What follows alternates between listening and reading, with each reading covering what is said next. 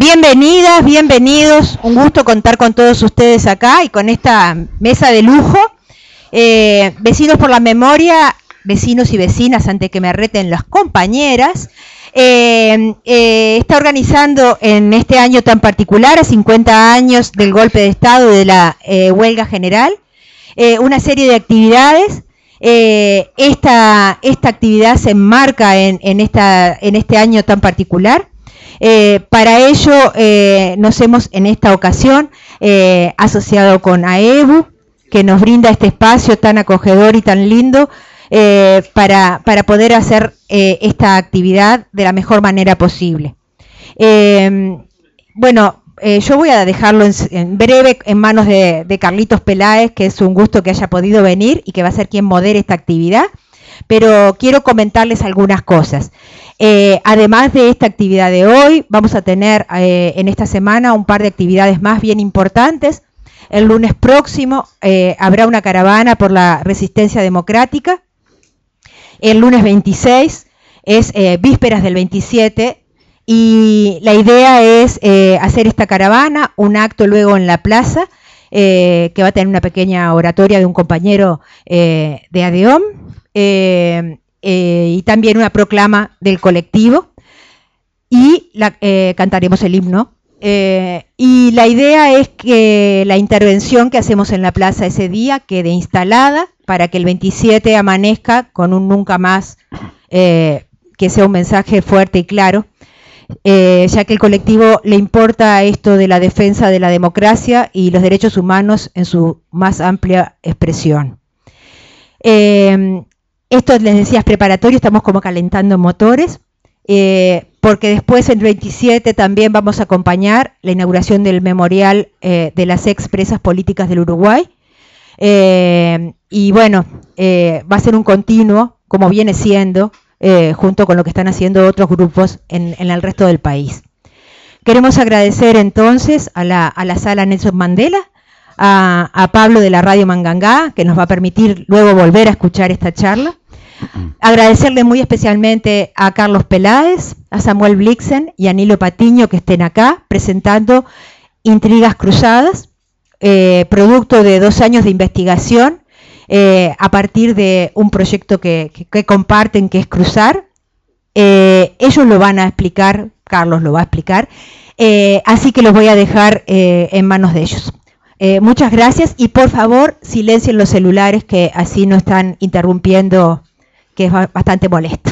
Bueno, buenas noches a todos.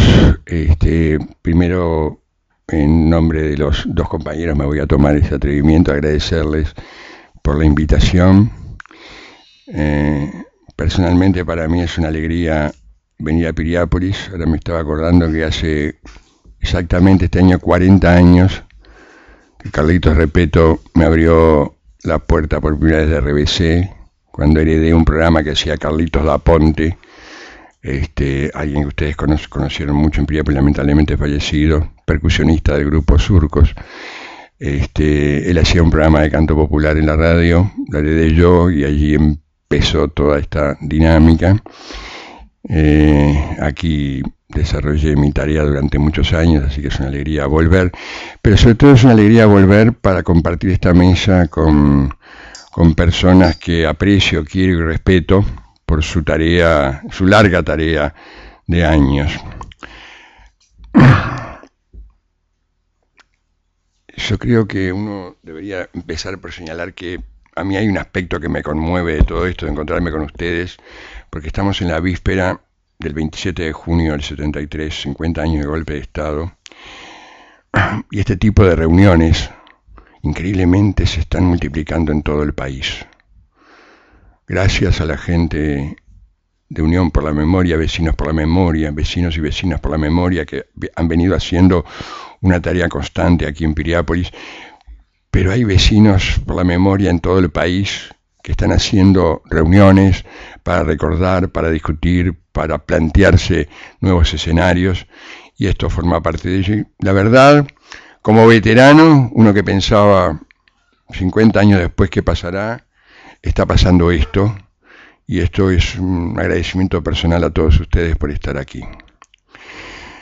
Nilo Patiño es un referente de madres y familiares de detenidos desaparecidos, donde ha destinado su trabajo en los últimos 40, 50 años, ha estado allí y este, trabajando en los últimos tiempos en esta situación tan terrible que vivimos los uruguayos, que no saber dónde están los restos de nuestros compatriotas.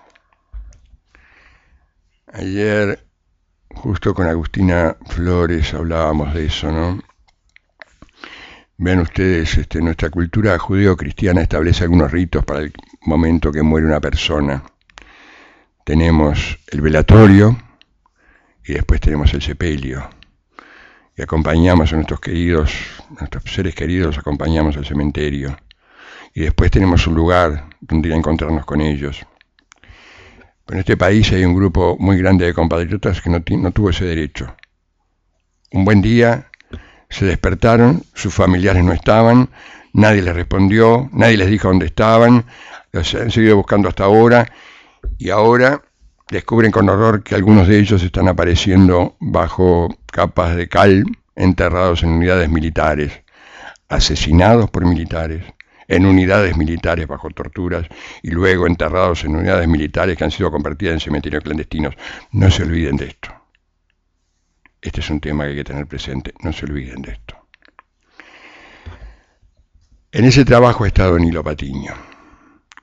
En ese mismo trabajo ha estado durante mucho tiempo Samuel Blixen como periodista, trabajando estos temas.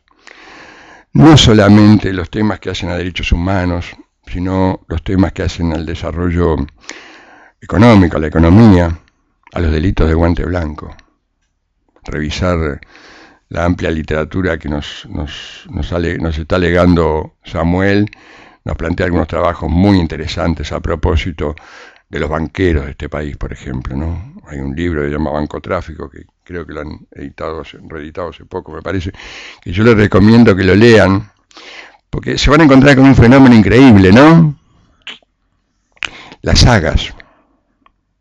Las sagas. Los originales fueron los que promovieron la dictadura. Los hijos fueron los que se aprovecharon de la dictadura. Y los nietos son los que están en el gobierno hoy. Sí, se van a encontrar con esos apellidos allí. Esos, esos apellidos los van a encontrar allí.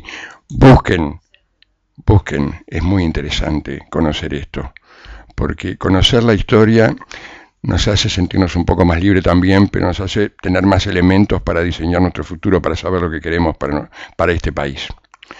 En eso ha trabajado Samuel mucho tiempo, es, no sé, hace unos 20 años aproximadamente, docente de la Facultad de Ciencias de Comunicaciones, y allí este, logró algo muy interesante, ¿no? Tiene varias tiene varios hitos, Samuel. Este, en principio hacer la carrera de periodismo algo realmente interesante porque él creó una redacción en la facultad y tenía a sus alumnos trabajando todos los días como para sacar un diario todos los días. Que no hay mejor forma de ejercer el periodismo que es esa forma práctica de trabajar todos los días para saber lo que tengo que hacer. Pero luego con esos mismos alumnos y a partir de la aparición de parte de estos archivos que ahora conocemos también, han sido publicados, no sabemos todavía por quién, en Internet. Brecha ya había publicado una parte importante de esos archivos en el año 2017, si mal no recuerdo.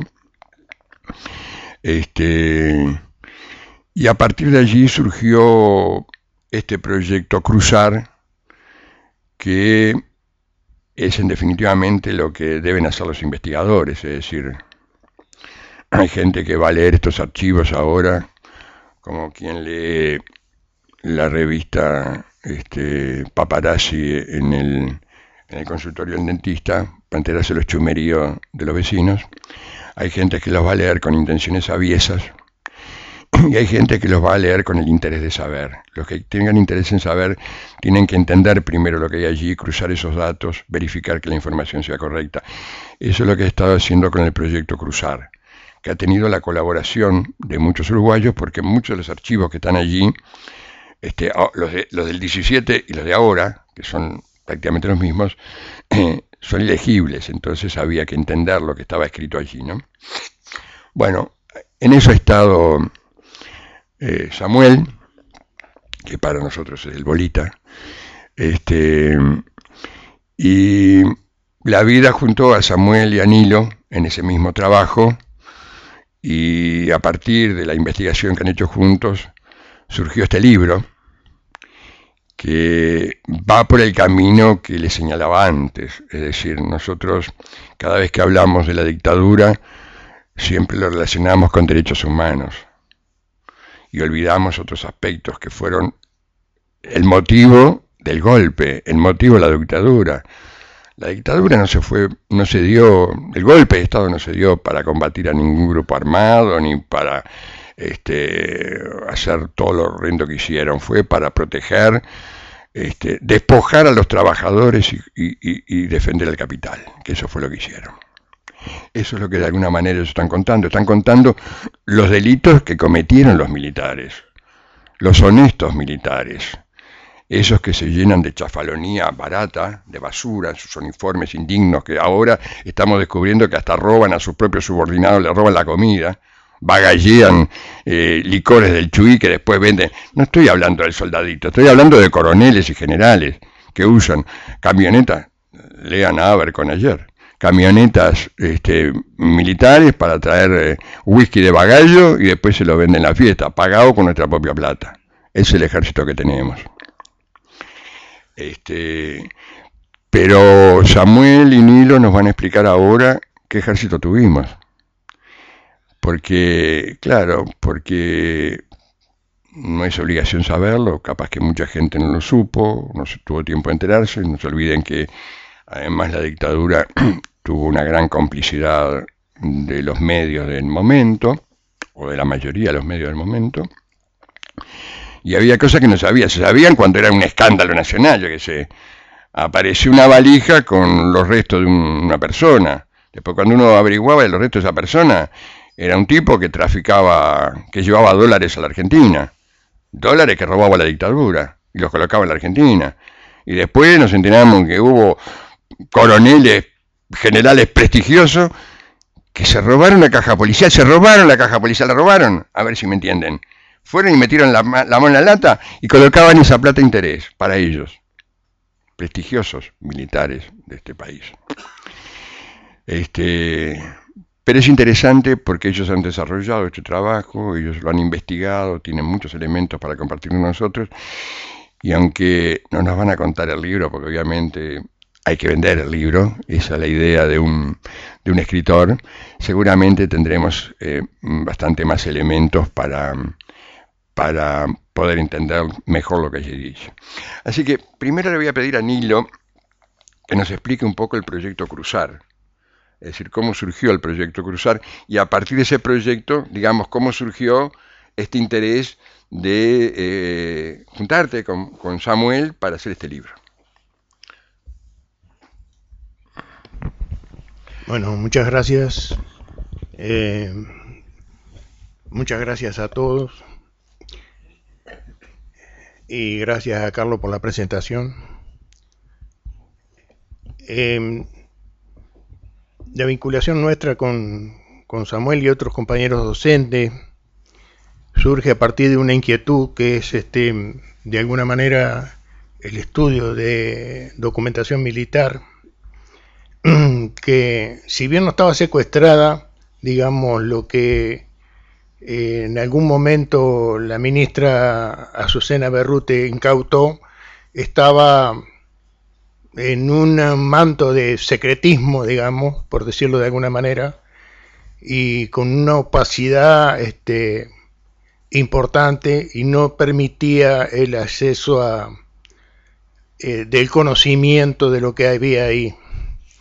Esa fue el inicio, digamos, de este proyecto, intentando eh, inicialmente, digamos, hacer de que de alguna manera eso fuera propiedad de la sociedad y que cualquiera pudiera consultar esa documentación.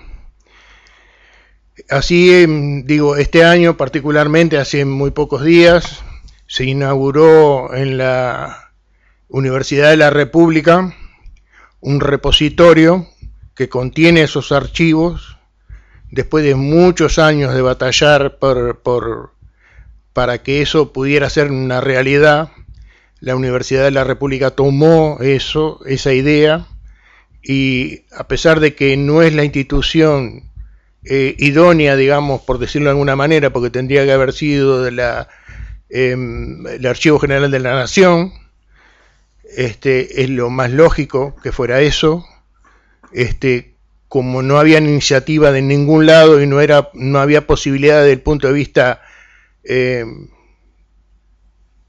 del Estado para que fuera este, a través de, otro organismo, fue la Universidad de la República que tomó el guante en esto. Eh, indudablemente nosotros como proyecto no podíamos dar acceso a la información, porque eso lo tiene que hacer un, un organismo con presupuesto lo tiene que hacer un organismo con, con este, institucional. Nosotros no dejamos de ser un proyecto universitario en el fondo y con más que escasos recursos, casi sin recursos, porque el trabajo de este proyecto ha sido en un 95% voluntario. Eh, se formó en 2017 a partir de esa idea y fue creciendo en el tiempo, este, incorporando determinadas áreas. Siempre fue la idea de que esto fuera un proyecto eh, multidisciplinario, que hubiera distintas miradas, o sea, que no hubiera solamente una mirada única, ni de periodistas, ni de historiadores, ni de archivólogos, que se unieran todas esas miradas de alguna forma y que digamos, eh, pudieran leer de distintos ángulos la documentación. Eh, llevamos unos cuantos años en esto, un trabajo muy árido para leer todas esas documentaciones que no, no, no la hemos leído toda, obviamente, porque este, hasta hace poco era todo a mano, o sea, teníamos, estaba digitalizada, pero teníamos que ir leyendo paso a paso.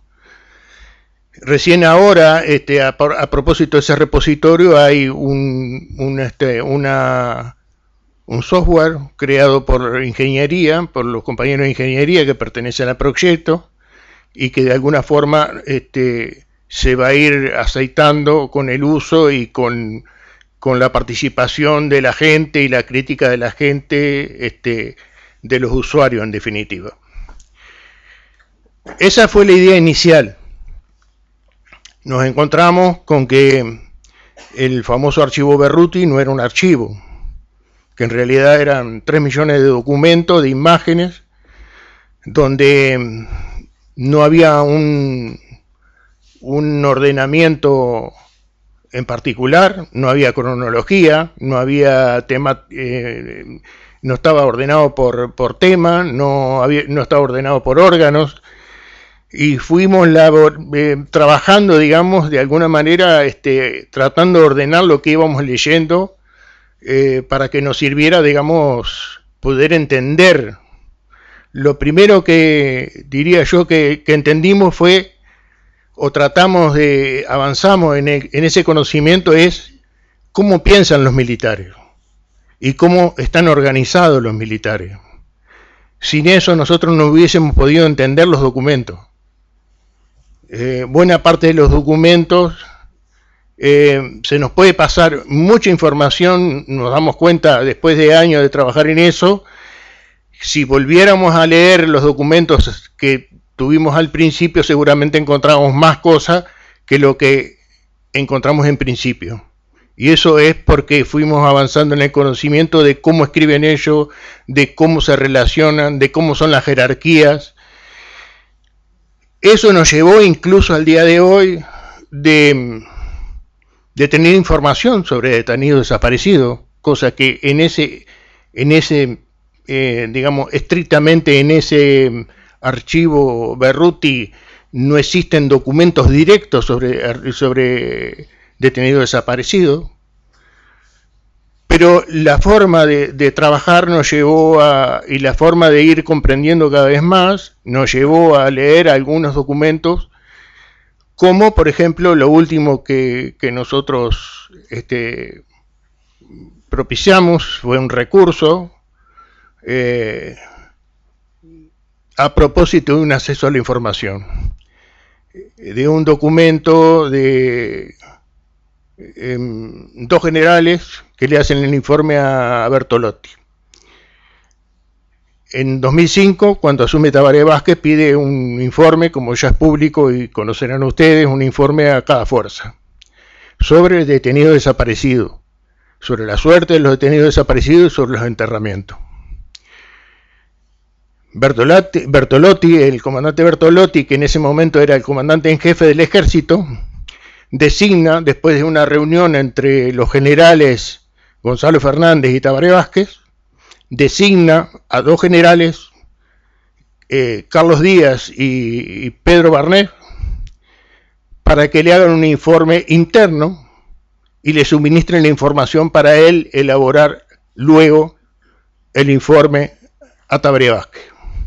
Lo que se conoce y es público es el informe de Bertolotti, pero no se conoce el, informe anterior, o sea, la, base de la información de, sobre la cual Bertolotti hizo su informe no es conocida. Es así que nosotros pedimos acceso a la información en el año pasado, ni bien tuvimos contacto con el, con el Tribunal de Honor de Bertolotti, está nombrado ahí e inmediatamente pedimos el acceso a la información a ese, a ese documento. Nos contestan luego de, varias, de una prórroga que se tomó el ministerio exactamente, el 6 de diciembre de 2022, que no es posible encontrar ese documento, que no es posible darnos una copia. Eso dice textual en, la respuesta.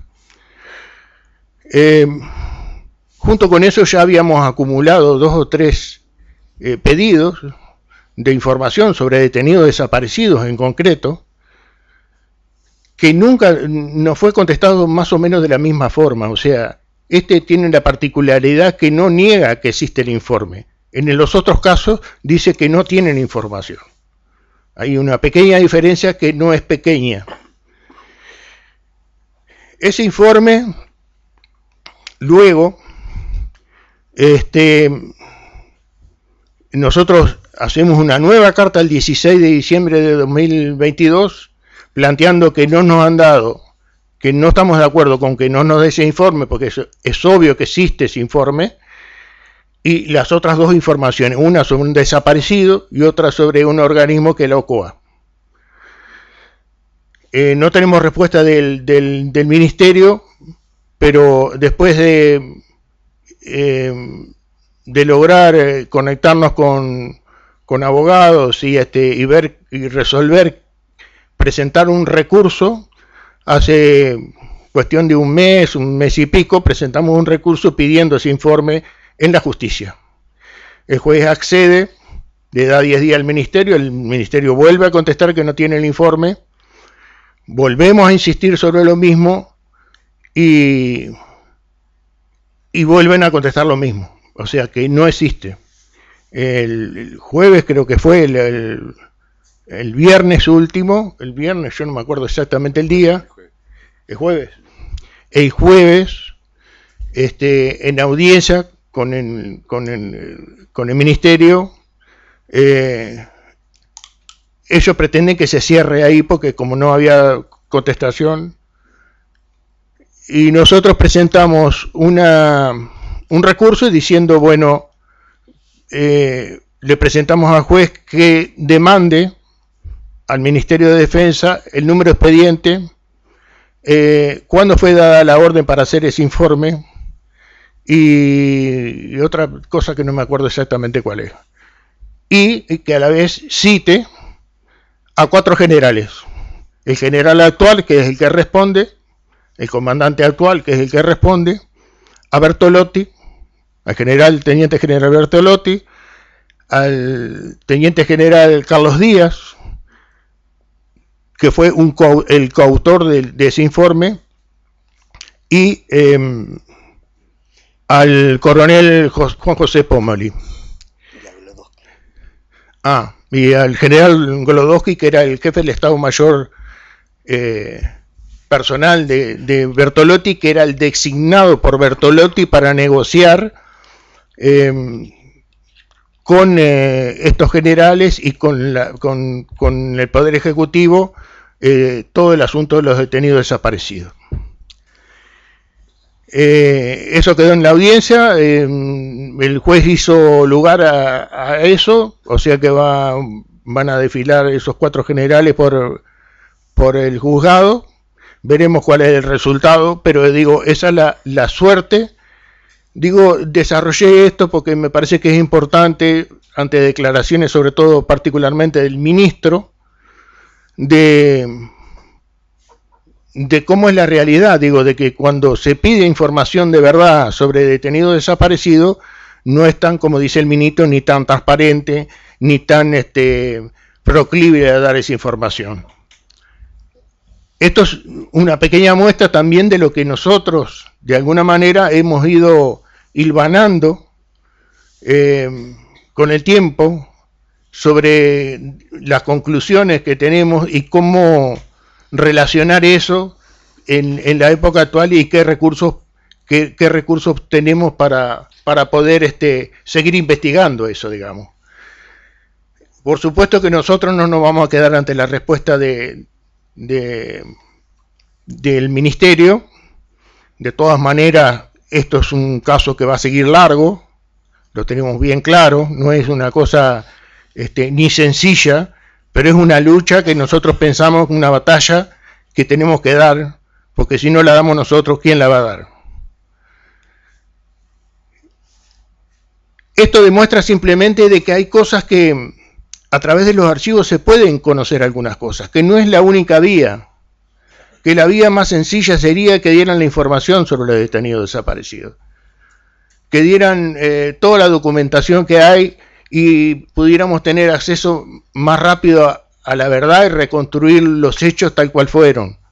Pero eso no es posible, no, hasta ahora no ha sido posible, porque no ha habido voluntad de ninguna parte, sobre todo de, los gobiernos que ha habido, de dar eso, con muchas diferencias o con notorias diferencias entre distintos gobiernos, con nosotros con... Es claro que, a pesar de las omisiones que hubo en el periodo primero del gobierno Tabaré Vázquez, sobre el ministro, sobre la ministra, se avanzó mucho. Nosotros pensamos que puso piedras fundamentales que después no se siguieron.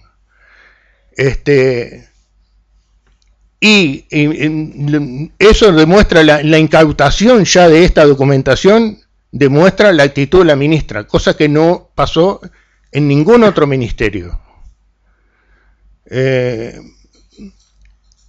esto de alguna manera este, nos ha llevado a, poder este proyecto, digamos, a tratar de, no quedarnos en esto, sino que esto es un, como una, como diríamos, eh, lo hacemos nosotros porque no, tenemos más, no vemos que, este, que haya mucha actitud de, de, pelear por estas cosas en concreto.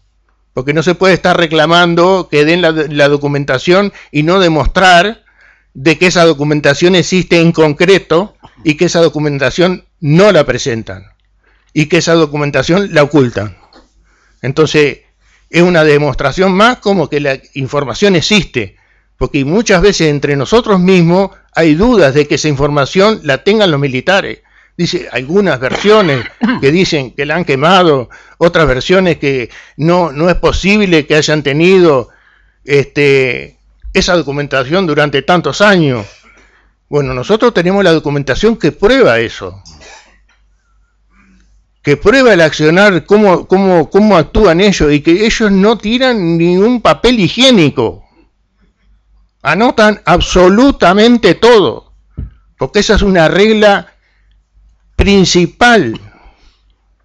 En una organización que tiene una estructura piramidal, es imposible que no haya responsables de determinadas cosas o que se pierda un documento de este calibre y no haya registros de entrada ni de salida del documento, eso es imposible.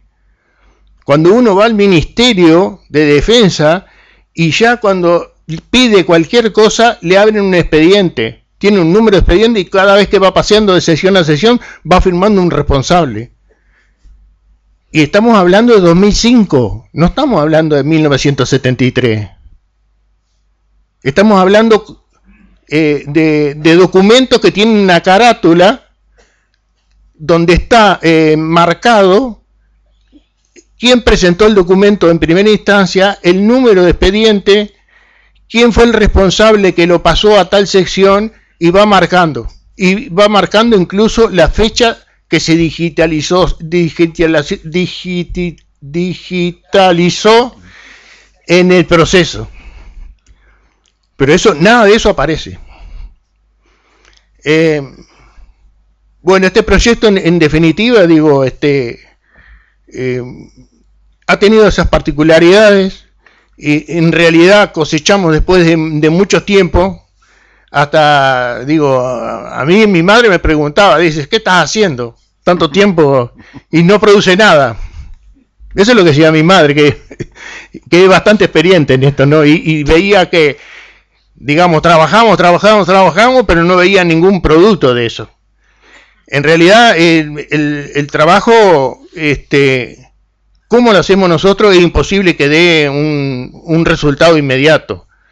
Por la forma en que lo hacemos y por, por este, y por, por, por, por los elementos que tenemos. No, no, no, no tenemos elementos directos que no, nos lleven a, buscar, este, digamos, determinadas cosas en forma directa. Tenemos pocos documentos que señalan en forma directa cuando hay una, como este caso, por ejemplo, es muy, muy, muy extraordinario.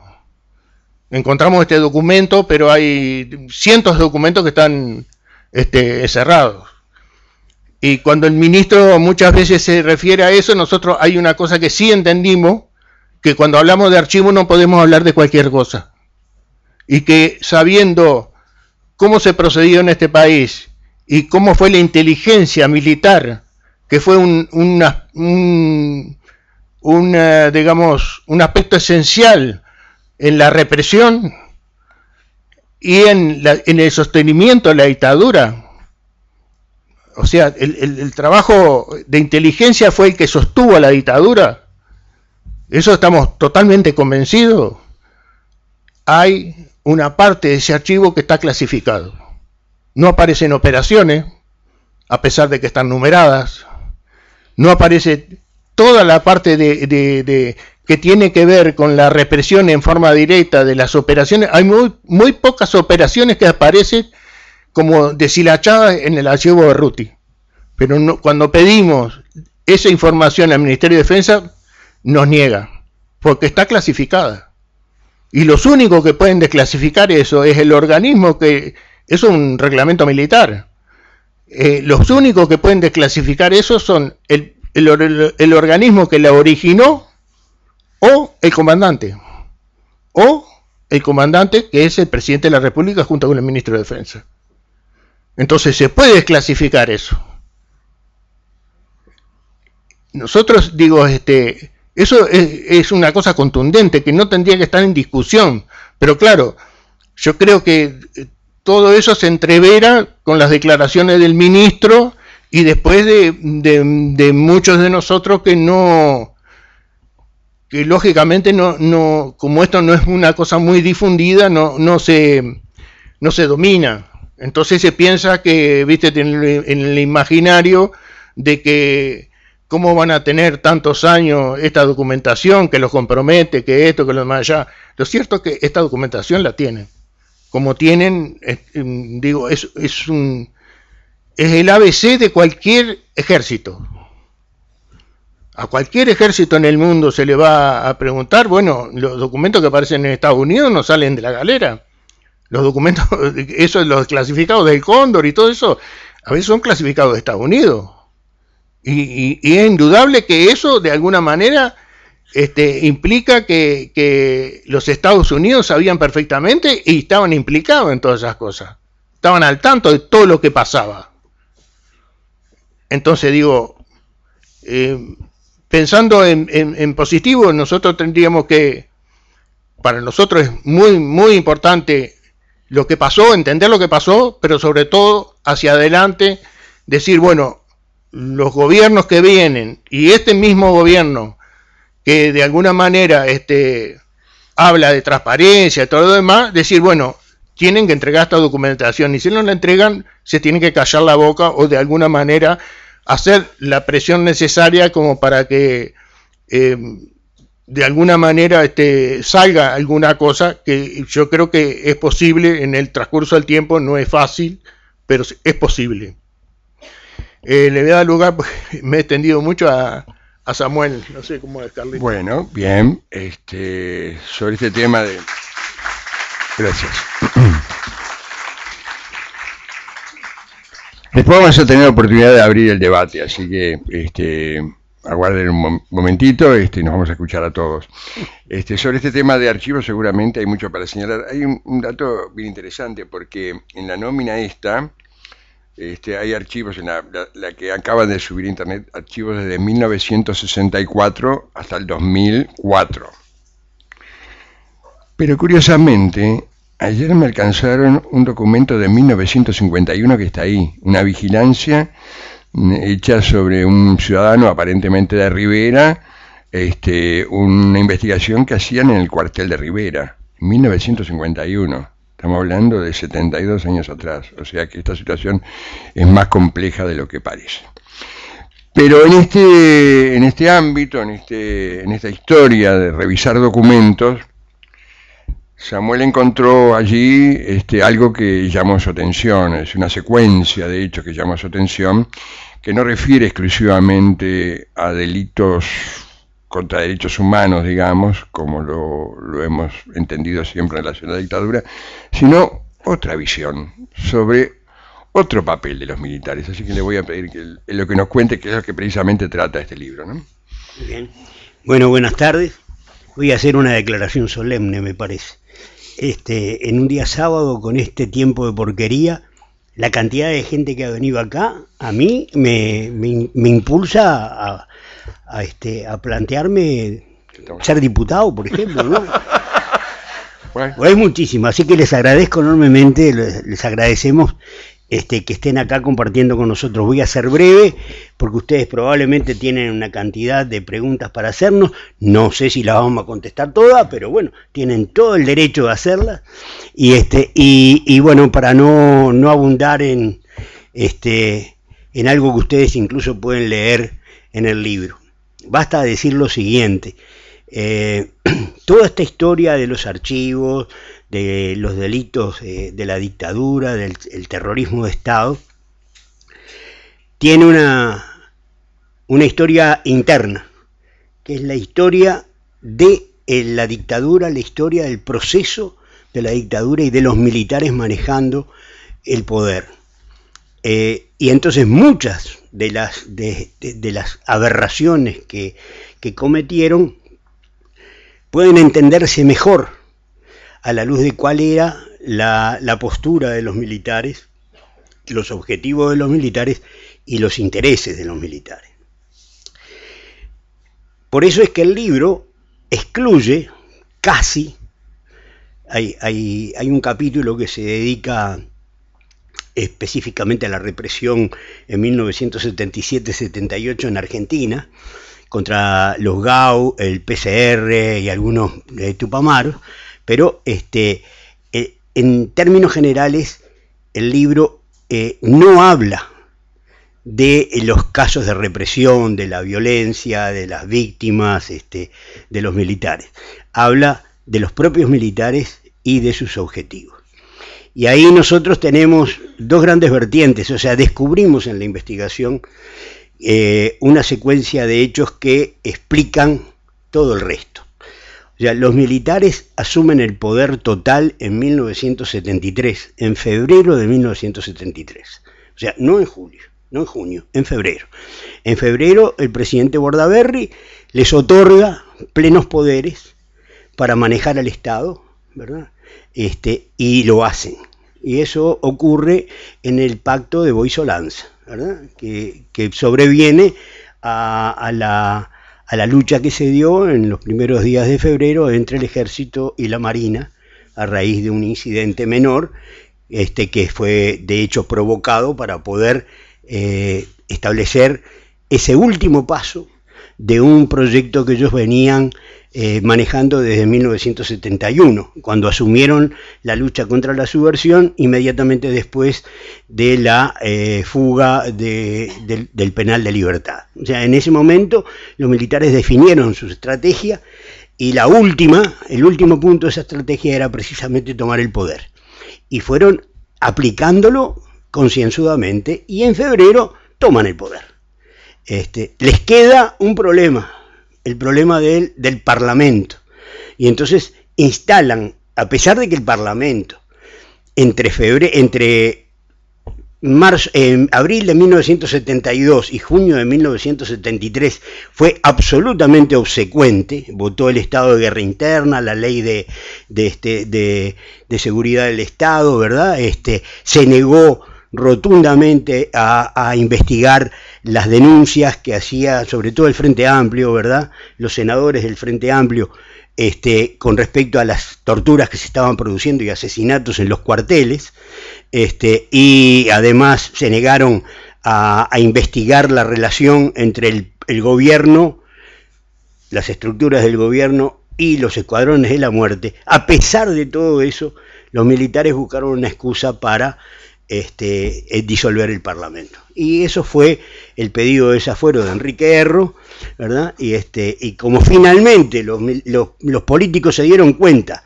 de que los, los, iban a convertir en víctimas, por más que fueran cómplices, entonces este, eh, decidieron, eh, dijeron que no, y al decir que no, los militares irrumpen en el, en el Salón de los Pasos Perdidos, en la madrugada del 27, ¿verdad? Y, este, y mientras los, los, senadores y diputados se iban por las puertas de, que dan al fondo, ¿verdad? Este, ellos asumieron el control del Parlamento. Fue más bien simbólico porque este, ellos ya tenían todo el poder, ¿no?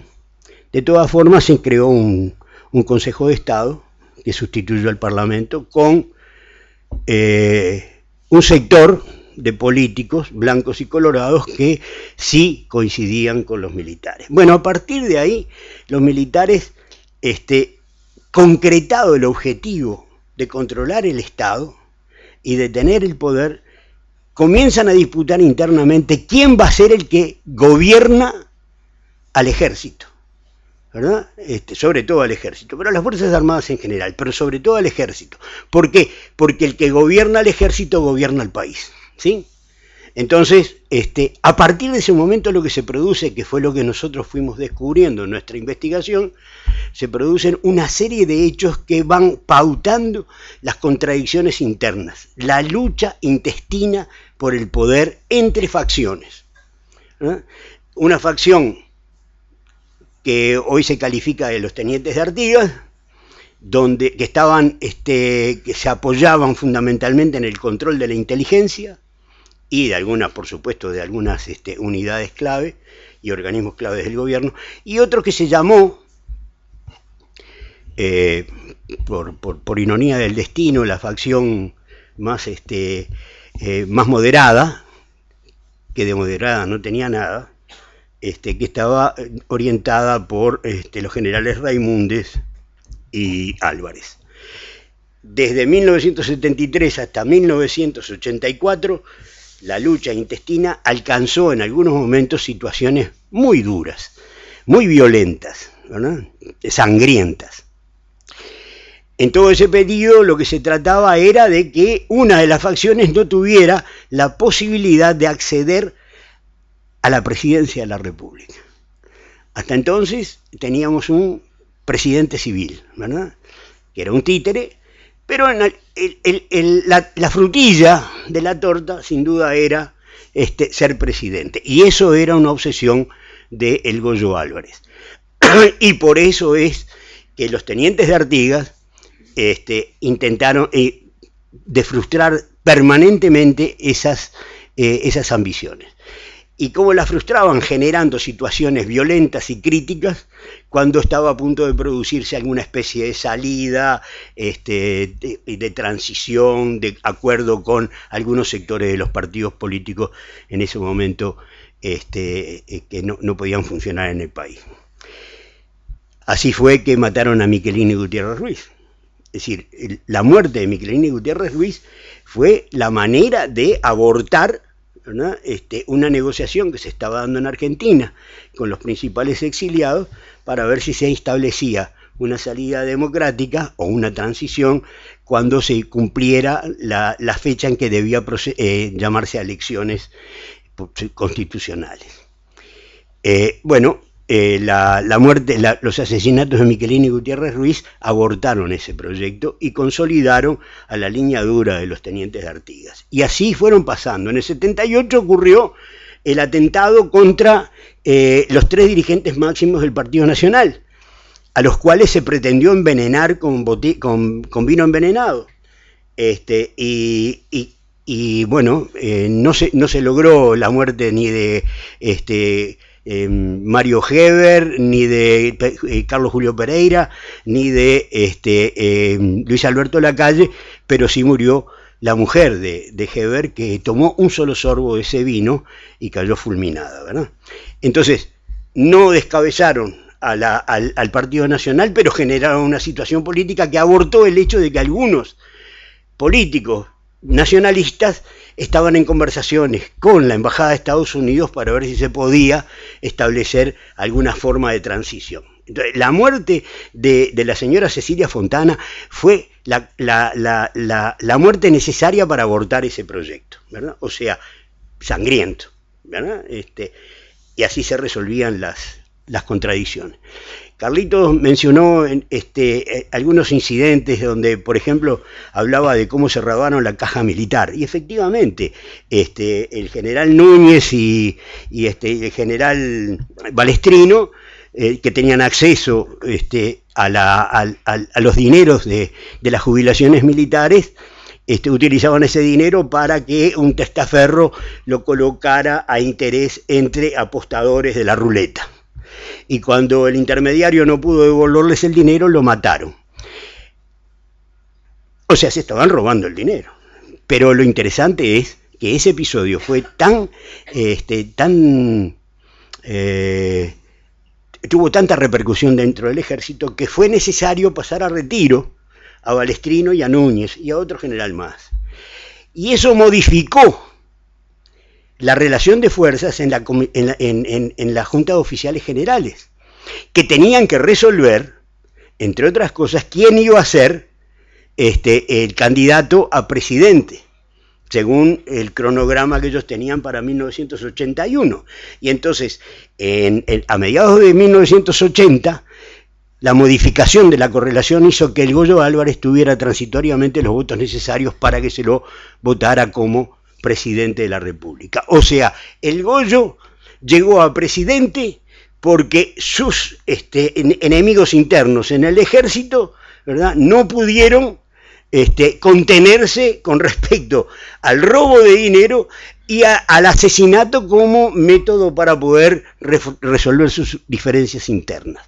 Es decir, todo eso demuestra, digamos, eh, el aspecto más vil de la, de la, de la, este, de la dictadura y la manera en que ellos resolvían sus, este, sus diferencias da una idea de qué era lo que podían hacer con aquello que ellos habían considerado como el enemigo, o sea, el pueblo uruguayo que era contra quien se desplegó la lucha interna, ¿no? el estado de guerra interna. Entonces, era, era, era normal, ¿verdad? Que si entre ellos se asesinaban, este, aplicaran los mismos criterios con la población civil. es una manera de explicarse, digamos, este, las aberraciones que el ejército cometió a lo largo de todos esos años. Pero hay otra explicación que a mí me parece que es fundamental, y es que eh, los militares, así como no tenían absolutamente ninguna, ninguna diferencia, discrepancia en las políticas represivas contra el movimiento popular, además no tenían eh, mayores diferencias con respecto a la política económica.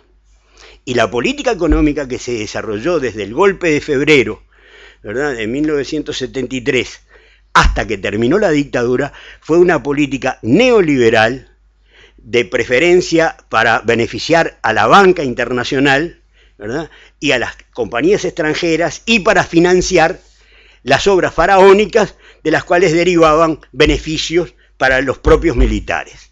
O sea, una política económica de privatizaciones y de, obras faraónicas que, este, que se aplicó a lo largo de todo el periodo, que sistemáticamente se aplicó también en Chile y en, Argentina y en Brasil, y para eso fue necesario que hubieran dictaduras, porque si no, no se podía aplicar la receta de los Chicago Boys en el sentido de que es necesario que el mercado fluya libremente con partidos de oposición, con partidos de izquierda, con, eh, con movimientos populares y sindicales fuertes, había una interferencia inevitable sobre el, el, este, el mercado que no iba a poder fluir libremente. Fíjense que de alguna manera este, la, la intención de aplicar una política económica de ese tipo se apoyaba en la represión brutal a todo el movimiento popular. Bueno, en Uruguay también este, y ese es el otro costado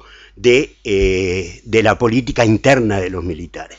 Y eso es de lo que habla eh, el libro. El libro mm, maneja ejemplos, episodios que van revelando cuáles eran las, este, los objetivos de los militares y cómo lo resolvían.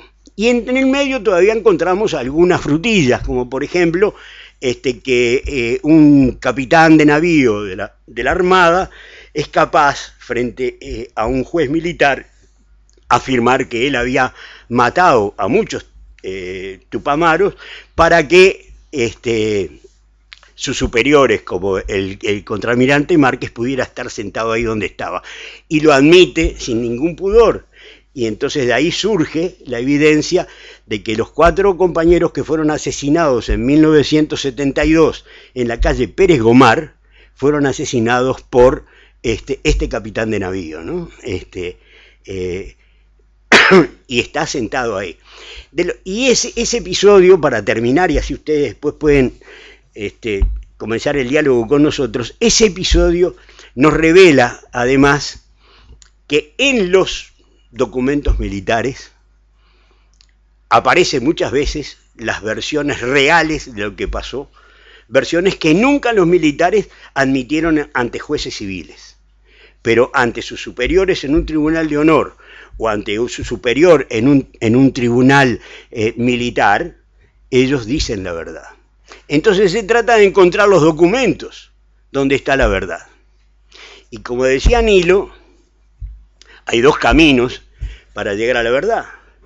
O este, el, que los responsables de esos delitos den la información que ocultan, que los gobiernos exijan acceder a los documentos donde se cuenta la verdad, o hay que, por otra parte, hacer el camino más, más doloroso, más, más, este, más, más exigente de ir buscando en la medida de lo posible las verdades en esos archivos, en esos documentos a los que vamos accediendo con mucha lentitud. Es decir, en el medio está la necesidad de los familiares y de las víctimas del, terrorismo de Estado que vienen esperando desde hace 50 años por respuestas a lo que les pasó, ¿verdad?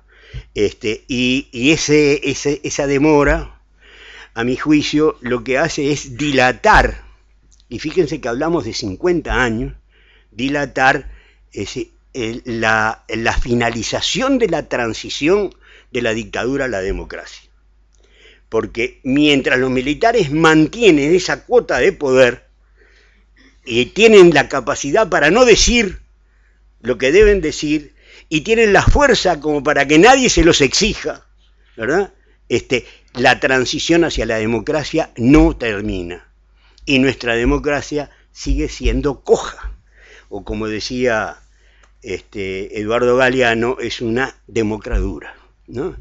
Este, bueno, de todo eso cuenta el libro y me parece que es importante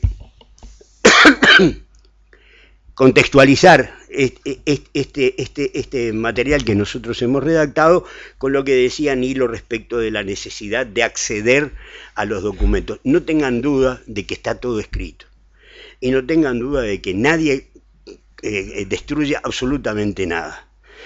Miren, este, en 1993 yo fui a Paraguay cuando se encontró el archivo del terror. Fui con el diputado Cores porque supuestamente había una, un documento de un uruguayo y podíamos pensar que podía ser un desaparecido, ¿verdad? Cuando llegamos ahí descubrimos que no, que ese documento no, no, tenía nada que ver con un desaparecido, pero sí con un uruguayo que había colaborado con, este, con la dictadura, que era el Tino, eh, Pérez, Pires Budes, que fue un, un, militante tupamaro que se dio vuelta y que colaboró con la dictadura. Y después se fue al Paraguay y ahí estaba su, su cédula falsa, y bueno, y este, eso, y, el, encontrarla no, nos puso en la pista de, él, ¿no? pero nos puso en la pista de los documentos que había en el archivo del terror sobre la operación Cóndor. Y ahí fuimos buscando con, con cores este, y recolectando material, era, era muy caótico aquello, teníamos un juez que nos, nos permitía acceder a la documentación, y, revisar todo y revisamos todo y guardamos una cantidad de cosas y cuando fuimos y le dijimos, eh, doctor, ¿será posible fotocopiar todo esto? Dijo, ah, no, esto no, porque estas cosas no salen de acá. Ajá, y si nosotros traemos la fotocopiadora, ah, bueno, si ustedes quieren. Y nos fuimos a, un timbirichi que había ahí en la plaza y le dijimos a una señora si nos, nos alquilaba la, la fotocopiadora y nos dijo que sí. Y le alquilamos la fotocopiadora por 10 dólares. Y ella estaba encantada porque era una cantidad de guaraníes, ¿no? Eran cientos de miles de guaraníes y eran 10 dólares. Y bien, este, nos fuimos llevando la, fotocopiadora hasta la puerta de, del, del, Tribunal de Justicia y ahí los militares no pararon y nos dijeron, este, no, ¿qué están haciendo? Y no, tenemos autorización del juez. Ah, bueno, si es así, y ordenó a sus soldados que cargaran la fotocopiadora que era bastante pesada. Ahí copiamos todo. Y entre las cosas que copiamos, había un documento que no tenía nada que ver con uruguayo. Pero yo me acuerdo que lo, lo rescaté porque era simbólico. Era un documento de un comisario, porque el archivo del terror en Paraguay es un archivo policial, donde había documentos militares, pero era policial. Entonces lo que hablaba era de la represión interna al pueblo paraguayo. Y entre eso estaba un informe de un comisario que le decía al jefe de policía, señor jefe de policía, tal cual usted me ordenó, llegué al pueblo tal a 200 kilómetros de Asunción, junté a toda la población, los obligué a cavar una fosa, los tiré adentro de la fosa y los maté. Atentamente, fulano de tal. Y uno decía, pero ¿qué sentido tiene? Está, confesando un crimen monstruoso. No, se estaba cubriendo las espaldas, ¿verdad? Se estaba cubriendo las espaldas. Él cumplió una orden, pero en ese documento está diciendo hubo alguien que me lo ordenó, ¿verdad? Y entonces, ese documento no tenía ningún sentido que se rompiera, porque supuestamente el comisario debía tener una copia, ¿verdad? Y eso mismo encontramos en los documentos nuestros cuando estábamos haciendo el, libro. ¿Por qué? Porque encontramos eh, un documento, y se me fue, eh, lo que es la, vejez. Yo tengo una pregunta. Sí. Este, mientras te volvés. Este, hay, hay como dos paquetes de archivos conocidos, dos grandes paquetes, ¿no? El Berruti Sí, ahora te lo cuento, pero se me acordé. Dele, además. que sirvió. Gracias, quiere decir que por ahora mi Alzheimer va y viene como, como el, este, la conexión de internet. Fue el italiano que te agarró, Franco, ¿Eh? el italiano Franco, Franco deterioro. bueno, este, encontramos un documento, es decir, una parte, una declaración eh, en, la, justicia militar, donde este, el, el capitán Jaun Solo, que había sido jefe del FUNA, informaba sobre un operativo que el contramirante Márquez, que era el jefe de la Armada, le había dado para que fuera a una panadería averiguar si le pagaban a todo el mundo en esa panadería Este, y vaya y averigüe porque yo sé que fulano no le paguen y ahí hay niños que trabajan y Mengano se mete con las mujeres. Y entonces Solo le, le pregunta a, a, a Márquez, dice, pero ¿y cómo sabe usted todo esto? Y entonces Márquez le dice, ah, lo que pasa es que yo me levanté una mina cuando venía a Montevideo y me contó. Así que usted haga el operativo y, tráigamelo al dueño, perdón, al dueño de la panadería este, y me lo interroga. Bien, este, todo eso, un operativo militar, yo no sé si fue Trócoli que participó, ¿no? Trócoli. Trócoli, nada menos, ¿verdad? Y Larcebó, o sea, oficiales de, la Marina, apretando un panadero, ¿verdad? Este, que además se, murió de, de, miedo, pero después fue puesto en libertad, obviamente, e hizo un juicio a la Armada. Es decir, y entonces Juan Solo, capitán de navío, escribe el informe y le dice al juez, yo le voy a dar una copia de ese informe. Y el juez le dice, pero ¿cómo? Este, ¿Es habitual que ustedes tengan una copia de los informes que presentan? No sé si es habitual, pero yo por las dudas me hice una copia. O sea que está demostrando que hay una cantidad de archivos militares, todos legales, todos auténticos, y además están los archivos, no digo clandestinos, pero digo familiares, ¿verdad? Los archivos de ellos mismos guardando sus informes con respecto a las atrocidades que les mandaron cometer y que ellos cometieron. Entonces, tenemos la convicción de que están todos los papeles.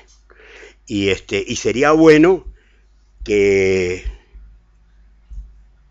que el poder civil tomara de una santa vez la medida de encontrar esos, esos archivos que no deben estar muy lejos. Y ahí de repente, sin duda, vamos a encontrar respuesta a cosas que hace años y años que estamos buscando. Era eso nomás. Ah, ¿qué quería que...? No, mi pregunta iba, este, porque todos conocemos la existencia de dos grandes paquetes de archivos, digamos. Los Berruti, que fueron, los denominados Berruti, que fueron los que encontró la ministra de Defensa, Lucena Berruti, en el GIOR, en el ex GIOR, y los Castiglioni, que fueron las cajas encontradas en la casa del coronel Castiglioni, del que no sabemos nada, no sabemos dónde están esos archivos ni qué tienen esos archivos. Mm. Creo que los tuvo la Comisión para la Paz, pero no sé si fue. No, no, la Comisión para la Paz no. ¿No?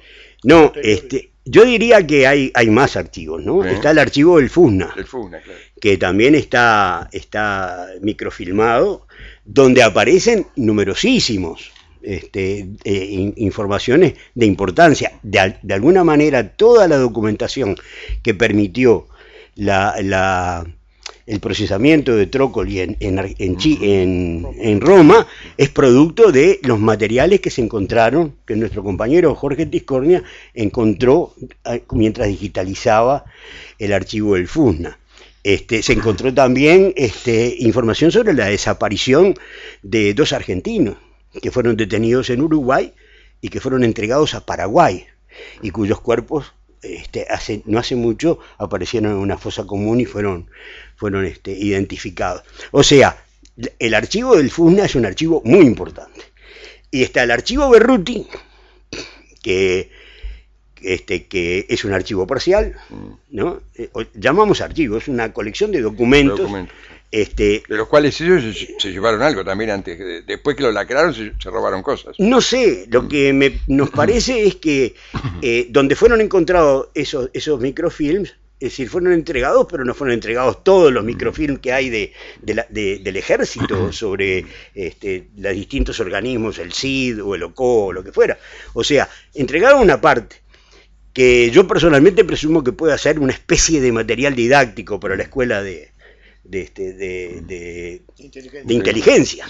Pero obviamente es parte de un archivo mucho más grande y ese archivo no se conoce. ¿Y con el de Para, y después hay otro archivo importante que es el, archivo de la Dirección Nacional de Información e Inteligencia, que también fue digitalizado. Este, y finalmente está lo que llamamos el archivo Castiglioni, que en realidad lo que es es una colección de documentos que Castiglioni sacaba de los archivos oficiales para su beneficio, o sea, para sus, sus enredos. Este, probablemente para coaccionar o chantajear, ¿verdad? Este, no se conocen qué es lo que hay. hay una presunción de que este, hay ahí algún material que pueda ser sensible, no por el carácter militar de la información, sino porque refiere a la propaganda DUE y a la gente, a los empresarios militares y civiles que estaban vinculados a esa, esa organización este, de, de, italianos, ¿verdad? Que, que eran, era la cosa nuestra La mafia italiana, la PDV. La PDV, claro. Este, y bueno, eh, y debe haber otros archivos. Nosotros encontramos una información en, en el archivo del FUSNA, que fíjense, es interesante, el archivo del FUSNA no solamente contiene información sobre la Armada, también hay copias de documentos elaborados por el ejército. Y encontramos en el FUSNA una serie de documentos que refieren a las órdenes que el general Christie en el, en el, cuerpo de, ejército número uno dictó eh, durante la lucha con la Marina, contra la Marina, en los primeros días de febrero de 1973. Y ahí están eh, reproducidos cómo paso a paso ellos llevaron adelante las operaciones contra eh, la Marina. Y al finalizar esa, esa, esa serie de órdenes, Christie ordena guardar el archivo de Ocoa, porque era Ocoa el que había actuado, en el primer piso de, del, este, del cuerpo de ejército número uno, es decir, el que está ahí en Agraciada y, este, y Capur. O sea, ahí hay un documento que dice dónde está el archivo OCOA, que para nosotros puede ser importantísimo, porque el OCOA era un organismo operativo. Y es responsable de la mayoría de las, de las desapariciones en Uruguay, ¿verdad? De la misma forma que el CID es responsable de la mayoría de las, de las desapariciones de uruguayos que trajeron de Argentina. O sea, el, el, archivo de OCOA puede brindar este, datos muy concretos sobre las desapariciones y los operativos que llevaron a las desapariciones. O sea que no sería difícil encontrarlo pero tiene que haber voluntad política. Y eso es lo que queda. Bueno, muchas gracias.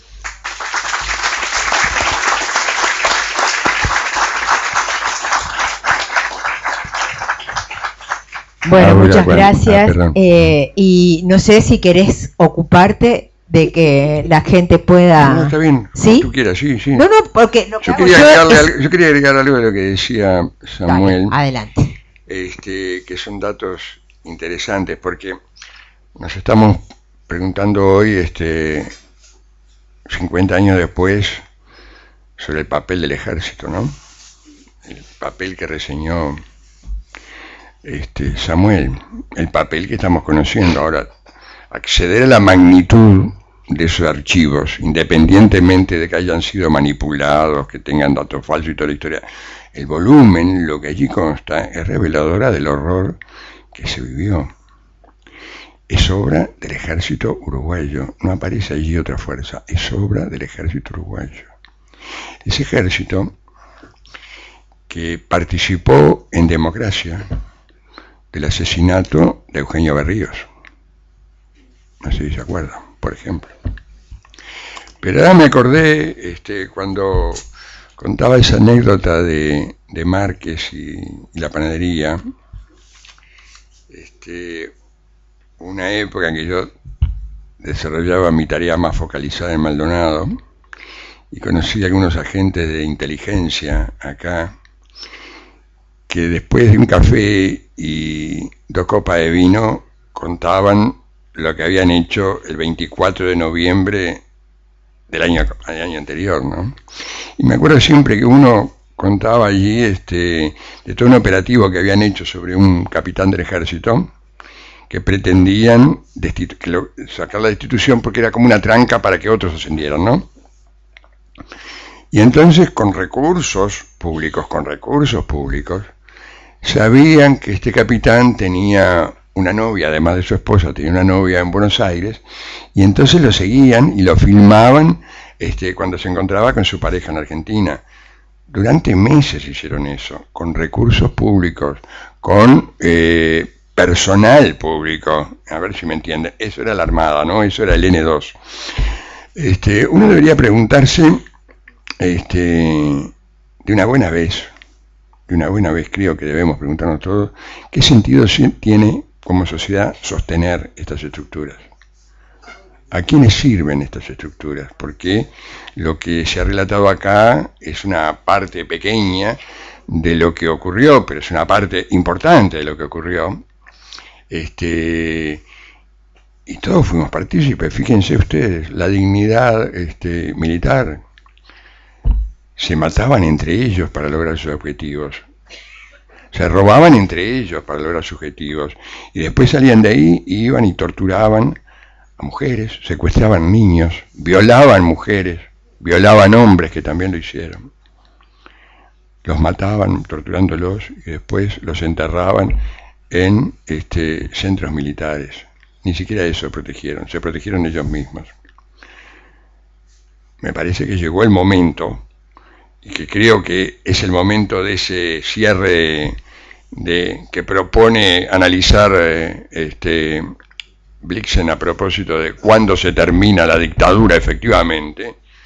Yo personalmente creo que la dictadura se va a terminar el día que exterminemos al ejército como fuerza, lo digo con franqueza, que lo único que ha servido es la historia de todos los ejércitos esta es la historia de todos los ejércitos de América Latina, no del nuestro solamente. Los ejércitos de América Latina, unos cobardes infames en todas las guerras que hicieron. Mira, el único, el único, la única acción militar que tuvo el ejército uruguayo en otra época, obviamente, fue la Triple Alianza, que es una, una guerra indigna, una guerra vergonzosa. Fuimos a, a masacrar a un pueblo en alianza con los peores intereses.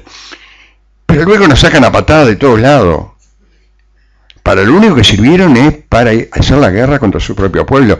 En esos archivos, no se equivoquen, no hay solamente gente de izquierda, hay un montón de blancos, hay colorados. Es decir, cualquiera que asomara la cabeza y dijera algo que a ellos les molestaba o no les servía, estaba ahí. Entonces, me parece que hay que pensar en esto. Bueno, ahora vamos a abrir este espacio. Este, vamos, queremos oírlos a ustedes, queremos saber, que le pregunten, este, a ver qué es lo que... Sí usted rompe el fuego.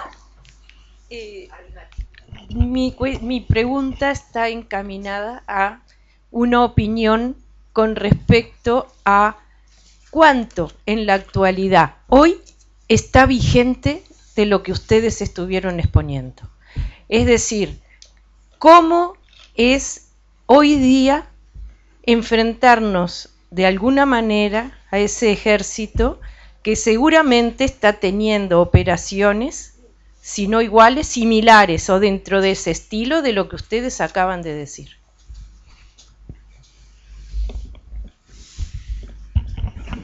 Sí, con respecto a, la inteligencia militar, eh, yo personalmente, es decir, los, los documentos que están apareciendo ahora revelan de que las prácticas de seguimiento, de, este, de interferencias telefónicas, etcétera, este, de sí, sobre todo seguimiento, ¿verdad? Este, que se hacían en dictadura como parte de, la tarea de inteligencia, se siguieron haciendo en democracia y creo que se siguen haciendo ahora.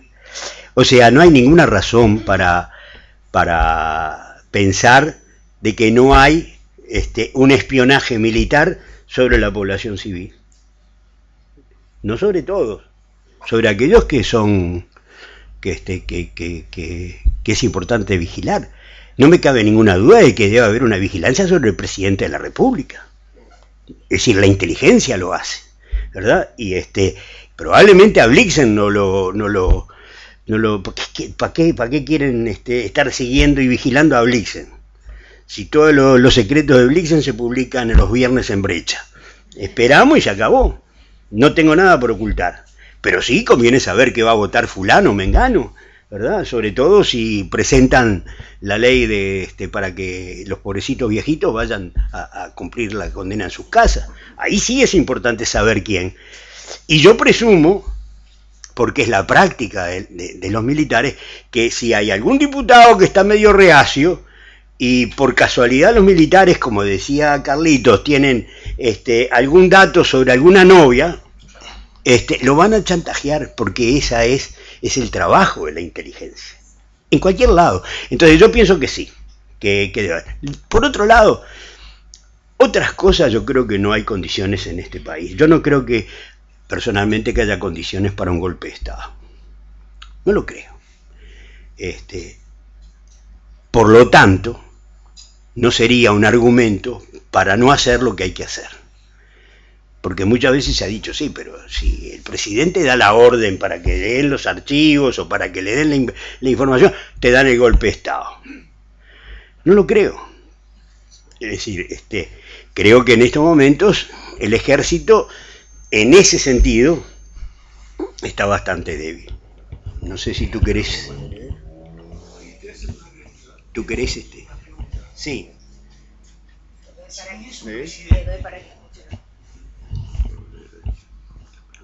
Es la siguiente. Si tuviésemos un presidente futuro que dé la orden, esa es la pregunta. ¿Qué pasaría? Bueno, ¿querés ¿Cómo- contestar cómo- tú? cómo dijo? Si mañana tenemos un presidente que da la orden, ¿qué pasaría? No pasaría nada. Claro, nada. Ya ha pasado. A ver, eh, hay ejemplos. Hay ejemplos, hay ejemplos. Un ejemplo es la actitud de Azucena Berruti. Ese es un ejemplo. No estamos hablando de cosas imposibles de hacer. Otro ejemplo es en el segundo periodo de Tabaré Vázquez, con el ministro Fernández Huidobro como ministro de Defensa, accedió a poner un equipo en la Armada para estudiar los archivos y digitalizarlos. Entonces, eso se puede hacer porque se ha hecho. No es una cosa que no se ha hecho nunca. El más reacio de todo, de las tres fuerzas, es indudablemente el ejército. El que menos ha reconocido, que recién en 2005 con el informe Bertolotti reconoce por primera vez que hay desaparecido en el Uruguay. Por primera vez, en 2005. Yo estaba buscando ahora una cosa que no, no lo puedo leer, de, de Gilberto Vázquez. En 2005, Gilberto Vázquez dice, ante un tribunal de honor, que él ha secuestrado gente, ha matado gente, ha, ha, eh, torturado, no solo en el Uruguay, no solo en la Argentina, sino en diversos países. Textual, Sí, dijo, estuve en casi todo en la Argentina. 2005. Y cuando lo acusan a él en el Tribunal de Honor, dice, yo estuve haciendo acciones hasta el año pasado, o sea, hasta el 2004. Y una de las acciones era eh, inclinado por, por, por, o sugerido por el comandante jefe Bertolotti de secuestrar a Arab para que le dijeran, para que dijera dónde estaba enterrada María Claudia García de Gelman. Esa es una operación que aún estando retirado lo llaman a él, conversa con, con Glodowski, que era el, el, el, jefe de Estado Mayor. el jefe de Estado Mayor personal de e instrumenta y él descubre esa acción porque lo están incriminando y está diciendo me van a llevar preso cuando yo hasta el año pasado estaba actuando en nombre del comandante en jefe. Entonces digo, eso demuestra que, o sea, hasta el 2004, pero no es el 2004. Hay acciones que el día de hoy se puede decir que son de inteligencia militar. Una es esta que subieron los archivos arriba porque es fácilmente demostrable que, ahí hay una mano militar. Cuando los archivos que nosotros tenemos son unos y ellos tienen eso y un poco más. Quiere decir, ¿quién dispone de esos archivos? Entonces, y hay otros hechos. Otro hecho, lo de Artillería 5, que se van a gloria del ministro. Eso lo plantaron esos documentos. No es posible que en un cuartel digo, debe haber bastante gente que haya pasado por algún cuartel, ¿no? En un cuartel haya pasado esa documentación 40 años sin que nadie se dé cuenta que estaba ahí. Cuando pintan, no sé, barren todos los días todos los, lugares del cuartel, en, todos en todas las unidades. Entonces, eso evidentemente, por más que no es para sabio, es una cosa de lógica. ¿Y qué ponen ahí? Ponen determinados documentos que nadie les dio pelota, pero la verdad es que hay documentos que señalan a determinadas personas en determinadas cosas. O sea, panchastrar. Exactamente. Nadie le dio pelota en realidad, porque nadie le, se puso a leer todo. Entonces, pero lo hicieron con ese fin. Y con el fin de decir, nosotros estamos haciendo lo que dijo el ministro. La otra cosa que eh, hay, yo diría que hasta pruebas contundentes, que el hallazgo de Fernando Miranda en el batallón de infantería 13 es una obra de la inteligencia militar. Si uno estudia el croquis que le dieron a Gonzalo Fernández, solamente un oficial militar puede decir lo que dice el croquis. Pero nunca se estudió a fondo eso. Ni se sabe quién fue el que lo entregó. Pero hay una cosa sintomática, que ningún militar salió a decir, tenemos un traidor que le dio el croquis a fulano de tal. Porque no existe ese traidor. Entonces digo, hay determinadas y ni que hablar en, política, digo. En política cosas que nosotros se nos escapan por completo porque con la tecnología que hay hoy es impensable lo que pueden llegar a hacer. Y yo creo que lo hacen, sin duda ninguna. Porque es todo secreto. Todo secreto. Si nos, si nos están manteniendo determinada documentación, que estamos hablando de 30, 40 años para atrás, de que no nos dan esa documentación, no nos van a decir lo que están haciendo el día de hoy. Ahora, sobre la orden que tú decías, este, si, si el comandante supremo de las Fuerzas Armadas da la orden, ¿verdad? Este, y el comandante en jefe del ejército no la cumple, ese comandante en jefe del ejército tiene que ser pasado a retiro y poner a otro y darle la orden de nuevo. Y ¿eh? Sí, claro. Bueno, en, en, Argentina, este. Pero acá pasó Carlos Díaz. Y pasó Carlos Díaz, pero este, en Argentina pasaron 40 generales a retiro. Había decisión. Y lo otro que es importante tener en cuenta es que el ejército funciona por el sistema de la verticalidad en el mando. O sea, están han sido enseñados, inculcados en que el jefe ordena y el subordinado acata y que no se discuten las órdenes. Y eso es inherente a la función del ejército. Imagínense ustedes que un comandante dice, vayan y ataquen esa trinchera, y nosotros nos paramos y decimos, bueno, pero espere un momentito, vamos a ver si es conveniente. Yo diría que quizá no lo hagamos ahora, lo hagamos más tarde. Este, es imposible. Entonces hay, hay mecanismos para que la gente obedezca. En ese caso de la trinchera hay un, argumento muy efectivo y es que los oficiales en un ejército tienen una pistola y la pistola no alcanza más de 5 o 6 metros. O sea, no está destinada para matar al enemigo a 200 metros. Está para matar al que se quiere huir, al desertor. Entonces, así funciona el ejército y entre que me mate mi jefe y que de repente me la salve con el enemigo, voy para adelante. Ese es el funcionamiento del ejército. Entonces, diría yo que no hay posibilidades de que este, una orden en estas condiciones no sea acatada. Eh, sí, sí. Una curiosidad, este, estamos basándonos en lo que conversamos, estamos basándonos en profundizar la información en dos tópicos. Mover la cabeza, los responsables del ejército, con la orden, y acceder a información clasificada, archivos o documentación. Yo no conozco, por eso que quizás ustedes sepan, tenemos al lado, por ejemplo, Argentina, que recién Blixen dio un caso de pasar 40 generales a retiro. Eso es el primero de los tópicos o sea, bajar generacionalmente.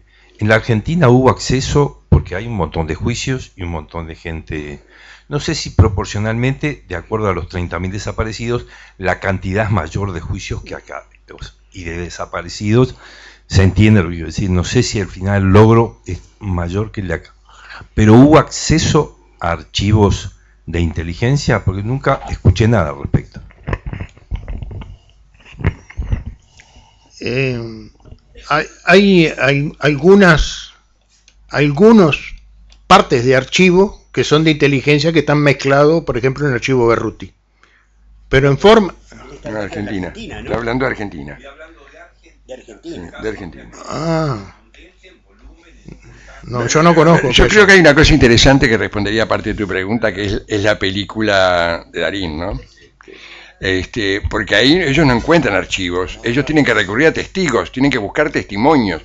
O sea, no sé hoy cuál es la realidad, pero aparentemente en ese momento, en el año 85, no existían los, los archivos, ¿no? Pero hay una cosa importante en la Argentina, con diferencia acá, que era lo que yo señalaba con respecto a, al equipo de la Armada. En la Argentina, a partir del gobierno de Kirchner, nombró equipos para cada arma que se metieron, de civiles, que se metieron dentro de los archivos de las Fuerzas Armadas y fueron, es el material que utilizan la Fiscalía para los juicios. Ahí empezaron a rescatar. No tienen documentación de inteligencia militar propiamente dicha, pero tienen los reglamentos, los legajos y una serie de documentación muy importante que han rastreado y han servido para todos los juicios. Eso es lo que, con respecto a, Uruguay, es un gran avance, porque nosotros, el problema es que no, recién con esa poquita experiencia que se hizo en el FUSNA, eh, diría que es muy limitada sobre un archivo también limitado. Pero en la Argentina hicieron institucionalmente, hay libros de eso, hechos por esos equipos.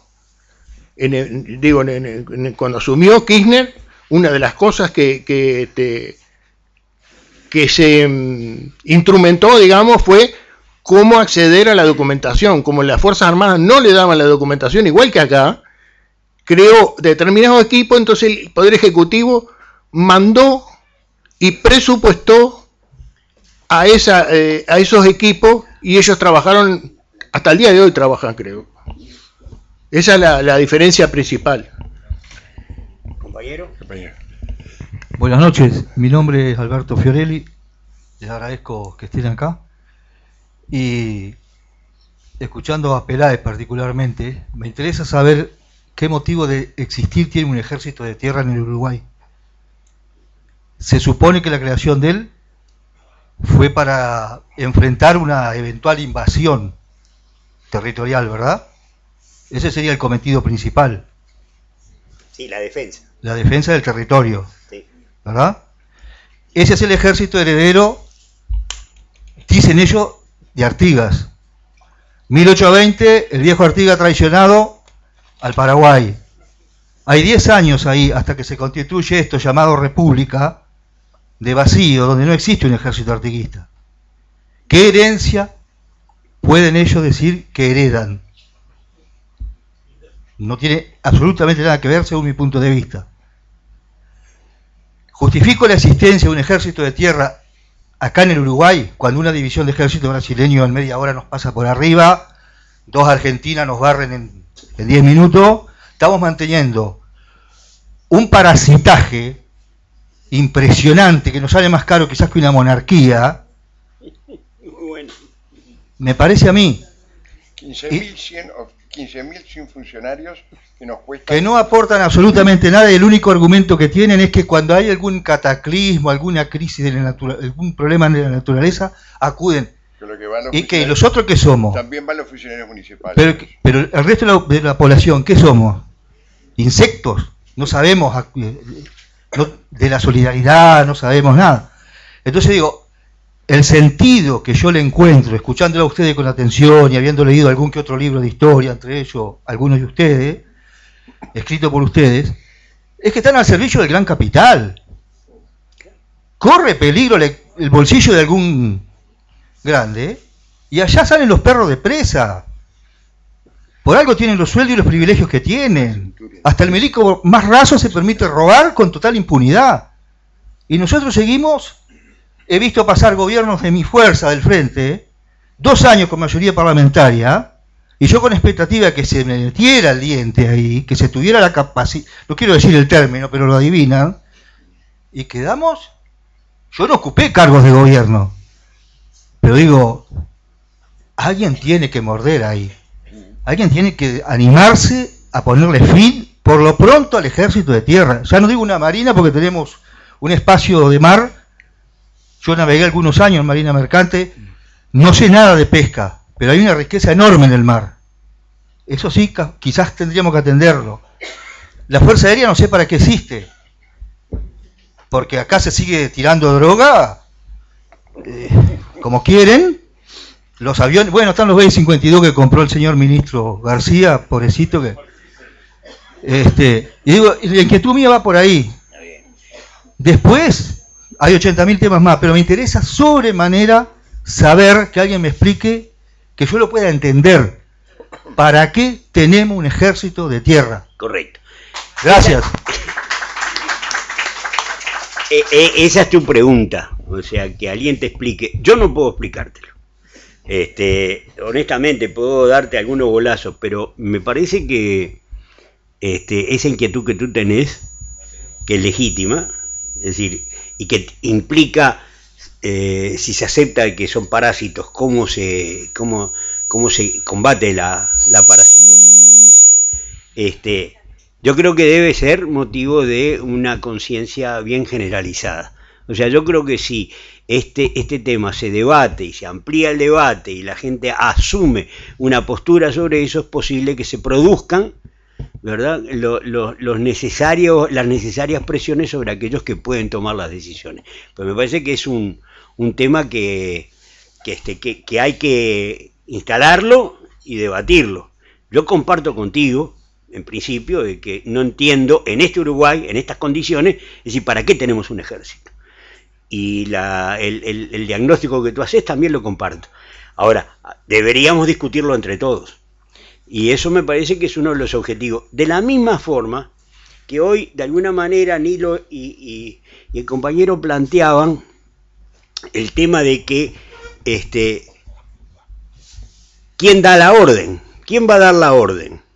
Bueno, deberíamos prepararnos para que cuando venga un nuevo gobierno, antes de que asuma, se le pregunte si realmente van a hacer algo.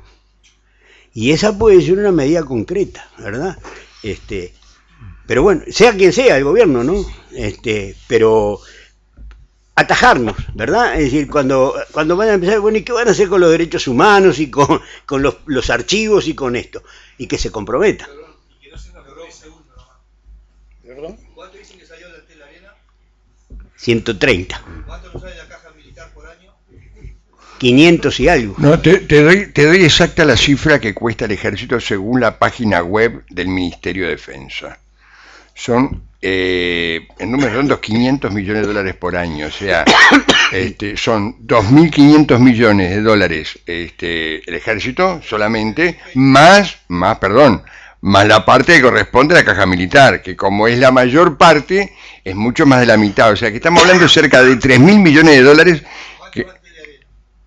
No, está bien, pero te quiero decir nada. Bueno, bailan malambo de vez en cuando.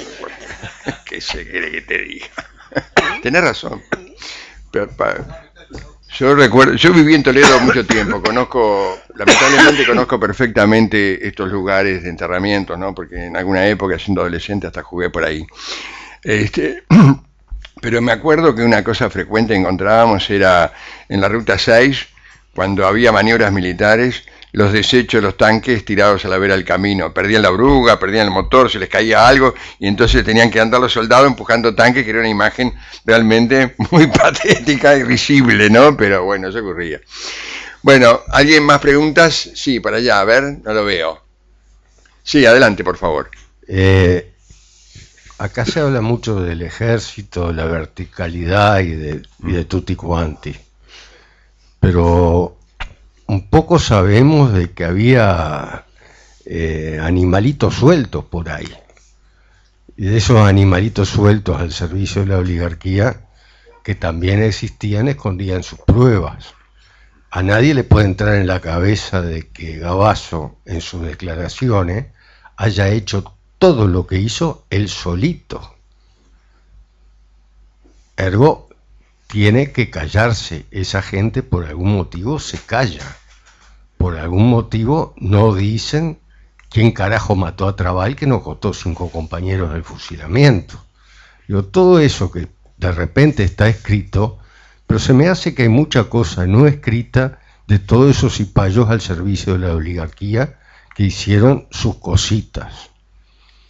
Eh, porque se desató una segunda parte del asunto. El libro empieza hablando de los intereses económicos de Beck Villegas como Chicago Boy, trayendo la cosa acá al Uruguay, el, el esquema económico. Entonces digo, tal, yo voy a ver a lo que va el, libro, el tal, eh, etcétera. Pero me interesa un poco ese otro enfoque de cabo suelto, donde las cosas se pueden explicar por lo que no aparece y no por lo que aparece. Como bien hacían ustedes una apreciación recién. Es porque se le carga al ejército las cosas. Se le carga al ejército, pero antes del ejército existían grupos políticos con los cuales tenían su pata en el ejército, su pata en la policía, existían los escuadrones de la muerte, existían otras organizaciones que también tenían de esas organizaciones, que eran de los que se realmente se forraron los bolsillos con la dictadura a costilla de nosotros que la sufrimos y de los propios milicos que hicieron el trabajo sucio, ¿existen archivos? Bueno, eh, la pregunta, este, mirá, eh, al final del libro nosotros marcamos este, en, en, el proceso de, de, la dictadura a la democracia, el cambio de gobierno, es decir, este, el retiro del Goyo y el ascenso por las elecciones de, este, Sanguinetti, nosotros, este, de las cosas que mencionamos, es que, y damos los nombres, y lo señalamos, es decir, como todo el equipo civil de la dictadura que implantó toda esa política económica pasa a ser este equipo de gobierno de Sanguinetti, ¿verdad? O sea, eh, y esa es la parte que más se conoce. Yo estoy de acuerdo contigo que no solamente los militares, ¿verdad? Que hay todo un, todo un entramado este, de intereses que confluyen. Y podríamos simplificar diciendo que los militares fueron este, los ejecutores, ¿verdad? Este, de, una política, unos simples ejecutores. Este, esa parte, la parte de, civil del compromiso en la dictadura se conoce bastante. No se conoce, en cambio, las responsabilidades de los militares. Y yo creo que si bien tenemos que este, eh, englobar todo, yo creo que no debemos correr el riesgo de decir los militares eran simples ejecutores. No, eran mucho más que eso. Y, este, y hay, hay, hay, este, el, hay episodios que nosotros relatamos en el libro que son sumamente demostrativos. Al año del golpe, en mayo de 1974, eh, la situación económica era escandalosa y los militares se pusieron nerviosos, dijeron, tenemos que eh, solucionar esto. ¿Cómo lo solucionan los militares? Dando un golpe. Entonces el comandante en jefe del ejército, que era eh, Chapepose, entra en negociaciones con eh, eh, Jorge Pacheco Areco, que estaba embajador en Europa, creo que en España, en España, y este, para ver si hacen un una matufia político-militar. Este, y ahí vuelven a aparecer los dramas de la, de, la lucha intestina. O sea, estuvo a punto de, de, de, caminar, de caminar eso, solo que este, Pose quería el total del, del poder, quería ser no solamente presidente, sino además quería mantenerse como comandante en jefe. Y le dijeron que no, ¿verdad? Y en ese mismo momento se plantean cambiar la política económica, cambiando al ministro y eventualmente cambiando al presidente de la República como forma de resolver el problema económico. Y no lo resuelven, no lo van a resolver. Pero en la lucha intestina aparece de nuevo el Goyo Álvarez tratando de subirse al carro y bueno, ya que hay una condición como para este, dar un salto en una transición, me subo. Se subía con unas propuestas que le hacía Mario Heber en 1974 para que él este, fuera en una fórmula junto con Carlos Julio Pereira. Este, ¿Cómo fue que los tenientes Artigas, el general Cristi, este, desarmó ese, esa intentona? Bueno, lo acusó al Goyo Álvarez de homosexual. Y eso obligó a que se instalara un tribunal de honor donde el Goyo Álvarez tuvo que explicar que él no era homosexual, que era todo esto era una maniobra y no sé qué. Y este, bueno, sí, pero usted tiene que explicar porque mire que hay una, una funcionaria de Cancillería que dice que usted viaja con su macho. Y fue le pegó a unos rebencazos. No, eso fue después. fue después. Eso fue después. Pero ahí fue divino. ¿eh? Sí. Este, y bueno, eh, finalmente se abortó de nuevo esa salida. Pero el problema básico, el problema que estaba eh, eh, condicionando toda esa lucha intestina, era la política económica. No, que no pudo presentar certificado de macho, hermano, esa es la historia, esa es la verdad, la milanesa. que no pudo presentar certificado de macho, porque No. si hubiera presentado no tenía ese lío. No, sin embargo sobrevivió y terminó siendo presidente Seguro de la sí. República. O sea que, este, bueno, no sé si te, te contesté, dale nomás. Hay, hay una cosa que, que este, si yo no entendí mal, hablaste de como que había algunos oficiales que estaban sueltos. En realidad esa es una idea que estuvo hecha por los militares mismos, de que es parte de, la lectura de que el ejército no, no hacía determinadas cosas, sino que hubo exceso en, en el, en el periodo. Lo que sabemos hoy, y lo podemos comprobar, es que todas esas acciones fueron bajo órdenes. Quiere decir que los que están más comprometidos desde el punto de vista ideológico, no material, porque no fueron ellos los que ejecutaron la- las órdenes, pero sí los que dieron las órdenes, es el comandante en jefe de la época y los generales que estaban a cargo, que sabían de todo lo que pasaba en el ejército. Es imposible que el comandante en jefe no sepa que tuvieron un muerto en tal lado. Y eso está demostrado hasta en el caso de Gomenzoro. Sí. Lo que yo intenté decir fue al revés. Es decir, que, que no había lo que se hace en los sueldos, no podían actuar sobre. Ah. Estaban totalmente bajo las órdenes de otros. Exactamente. Y que son esos que andan sueltos, son, para hablarlo en los propios términos de ellos, maniobra de falsa banda. Claro. Sí, habla de los civiles que, que, que manipulaban detrás de los. Sí, sí. El problema, el problema es que la, lo- los militares, en- en todo lo que era para, paramilitar y parapolicial, se terminó en el 74. ¿Por qué? Porque dijeron, bueno, ahora tenemos el poder nosotros, no jodan más. Y eso lo hizo Christie. En primer lugar, con la JUP. Dejó de existir la JUP en la época de la dictadura. Tuvieron los primeros años y después, ¡ping!, desapareció. Entonces, este, ¿por qué? Porque no quería que una iniciativa de esos grupos interfirieran en el proceso y en la inteligencia militar que ellos disponían a hacer. Entonces, eso es parte de la historia también. O sea, la- estos grupos no actuaron después, sí se asociaron con grupos mafiosos de la Argentina, tipo Gordon, que actuó aquí, además que lo, en el libro está. Parte de la actuación de Gordon en el 80, cuando lo trae el comandante de la Armada para hacer unos trabajitos, entre otras cosas, para matar a un capitán de navío. Ese era, um, era un proyecto.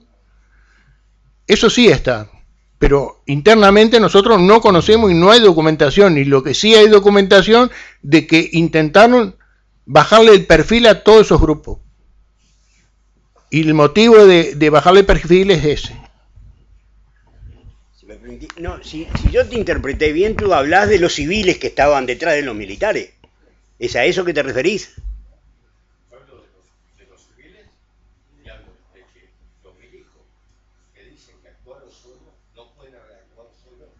No, no, no, claro, claro. Y, y está, es- es- está claro que, que el equipo, o sea, hay una política, este, una política económica que, que viene desde 1961, ¿verdad? Cuando se vota la, la- cuando se ap- aprueba el- la primera este, acuerdo con el Fondo Monetario Internacional y desde entonces vamos entrando en esa lógica y para esa lógica hay civiles técnicos que la aplican y políticos que lo respaldan.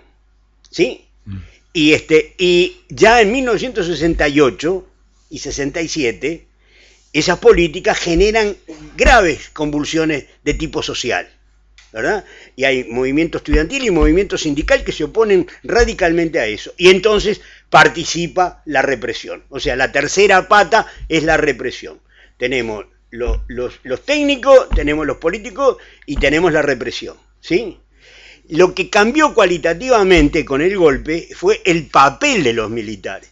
La sensación que yo tengo es que los militares terminaron, digamos, digitando a, lo- a los, los técnicos civiles y por supuesto a los políticos. Hay un episodio que parece interesantísimo. Este, el ministro de Ganadería, de Agricultura, perdón, este, quiere destituir a un señor del plan granjero. ¿Por qué? Porque se estaba llevando el dinero del plan granjero. Y hacen un, un- Una intervención. una intervención y, este, y una investigación y al final los tiran. Y resulta que este, el, el señor ese del plan granjero era amigo del comandante de la Armada Vázquez.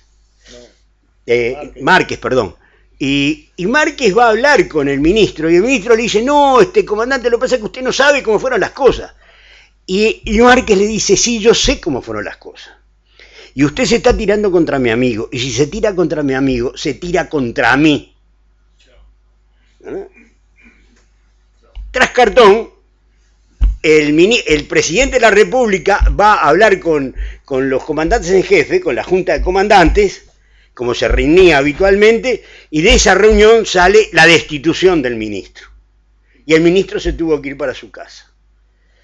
Es decir, ese es un ejemplo de hasta dónde los civiles, que ahora eran obsecuentes con, con los militares, igual estaban a merced de los caprichos de esos propios militares. Entonces, hay una responsabilidad de Valdés, ¿era Valdés Sotero? ¿Era? No, sí, de Valdés Sotero, este, pero también de los militares. Es decir, hay- había una, una relación distinta a lo largo de la dictadura. ¿no? Lo que no quiere decir que en definitiva los políticos y los técnicos no hayan de, de distinta, por distintos conductos implantado incluso en la mente de los militares las políticas que ellos querían desarrollar.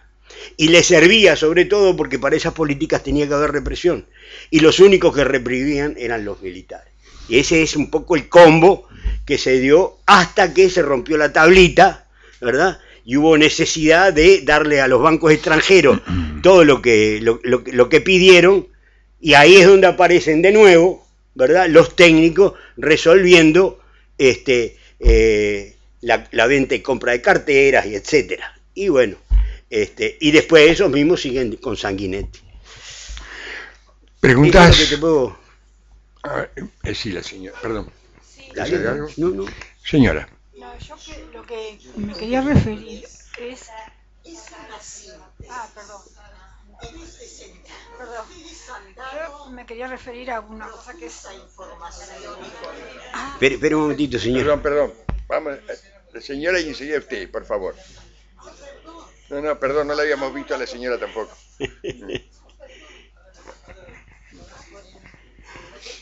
Ah, pensé que estaba hablando otra persona. Pero bueno, que termine.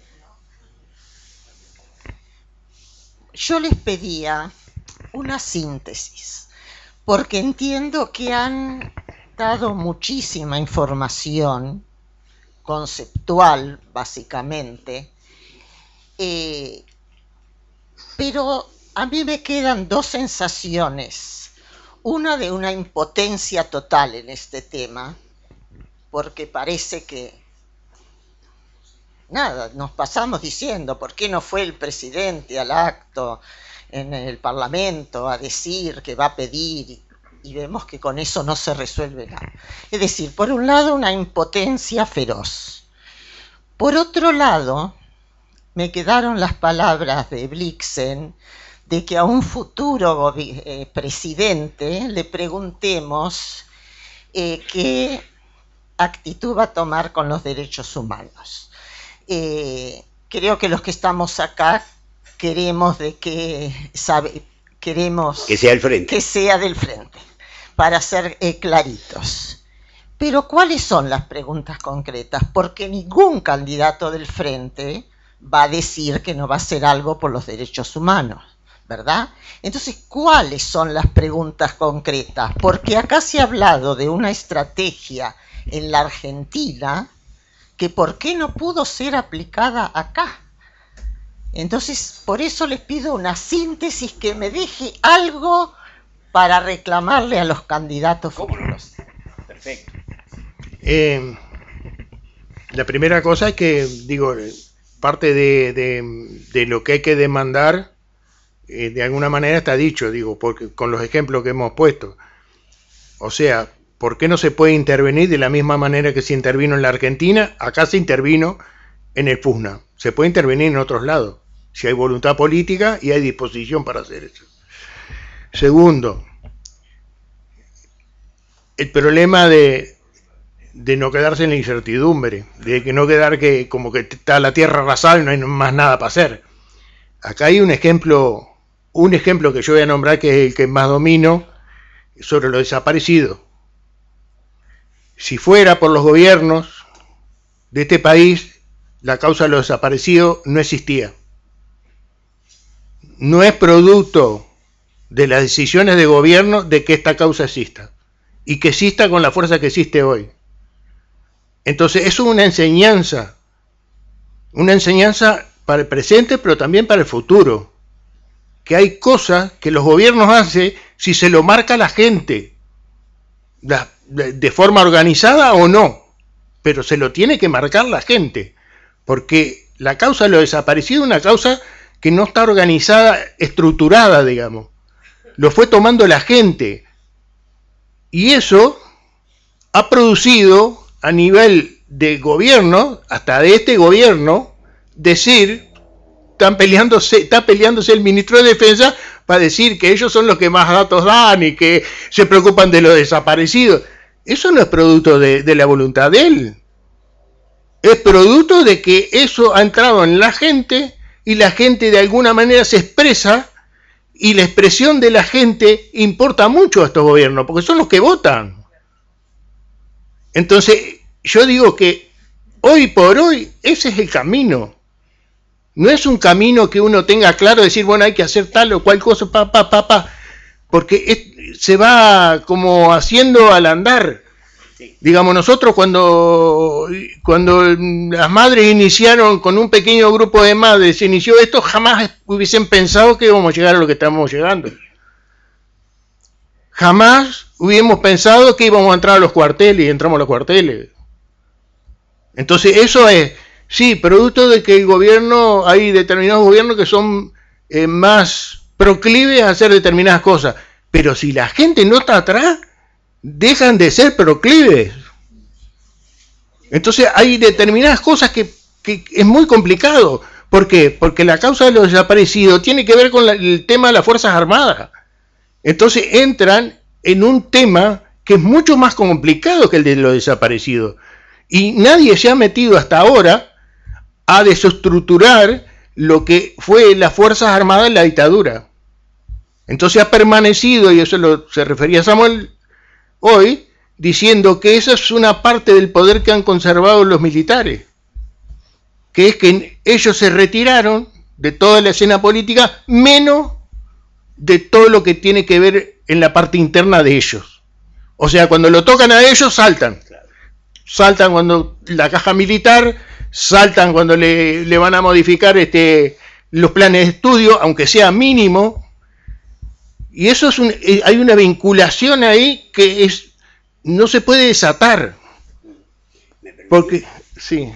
Yo quería, yo quería personalmente este, hacerte un- una ayuda a memoria, ya que vos pedías cosas concretas.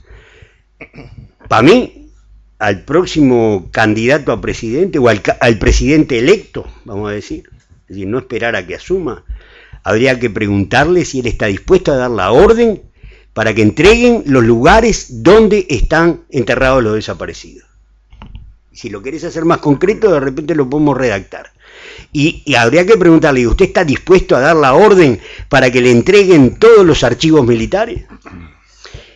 Es otra pregunta concreta. Y la tercera pregunta, ¿y usted está dispuesto a remover a los mandos si no le, no le, no le hacen caso? ¿Eh?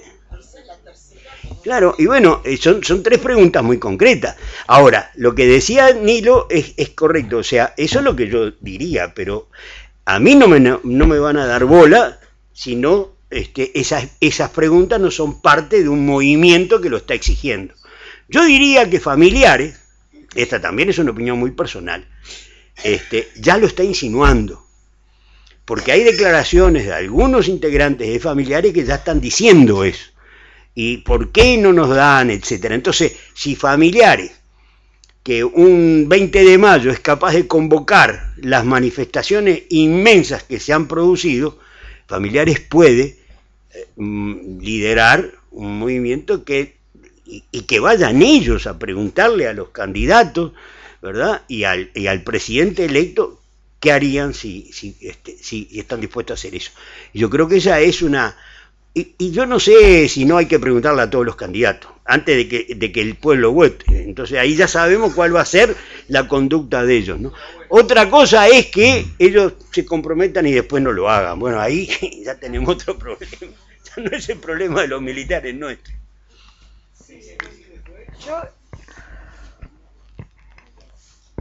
Hola, este, buenas tardes.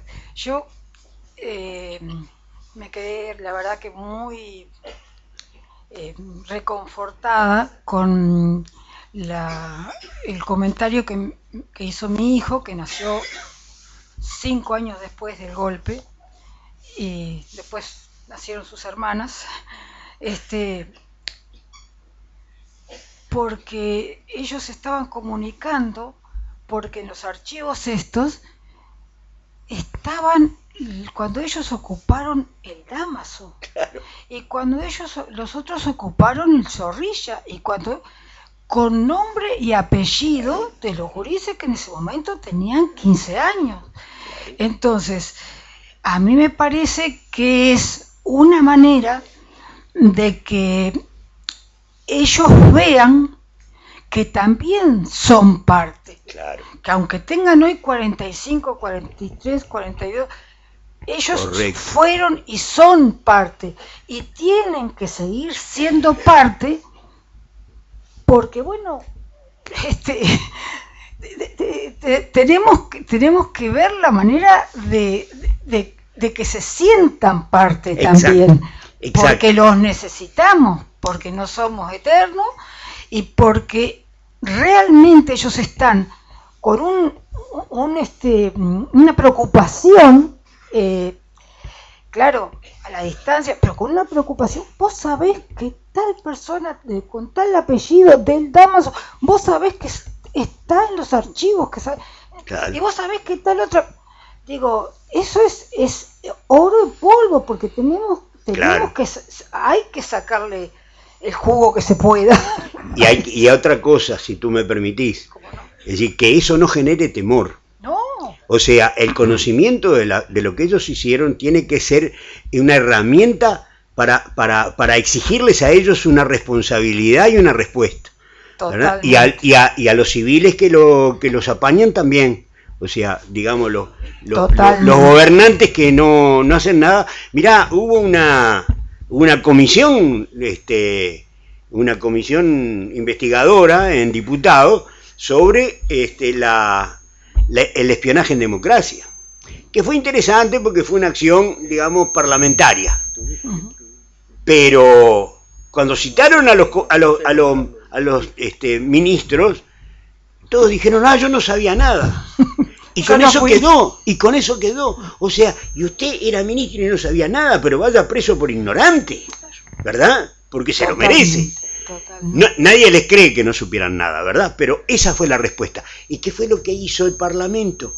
No les exigió nada. Eso es lo que hay que cambiar. Es decir, eso es lo que hay que ir reclamando en todo momento. Bueno, nada más, muchas gracias. Mire, les voy a leer algo que está circulando, este, que fue, mm, está distribuido por el presidente del centro militar, Carlos Silva, este, dirigido a un tal Manu, que no sabemos quién es. Sigue siendo presidente. Sí, creo que sí que está ahora sí. Dirigido a un tal Manu que no sabemos quién es, ¿no? Dice textual este mensaje. Los restos del batallón 14 fueron plantados y va a resultar que es la nuera del montonero Hellman.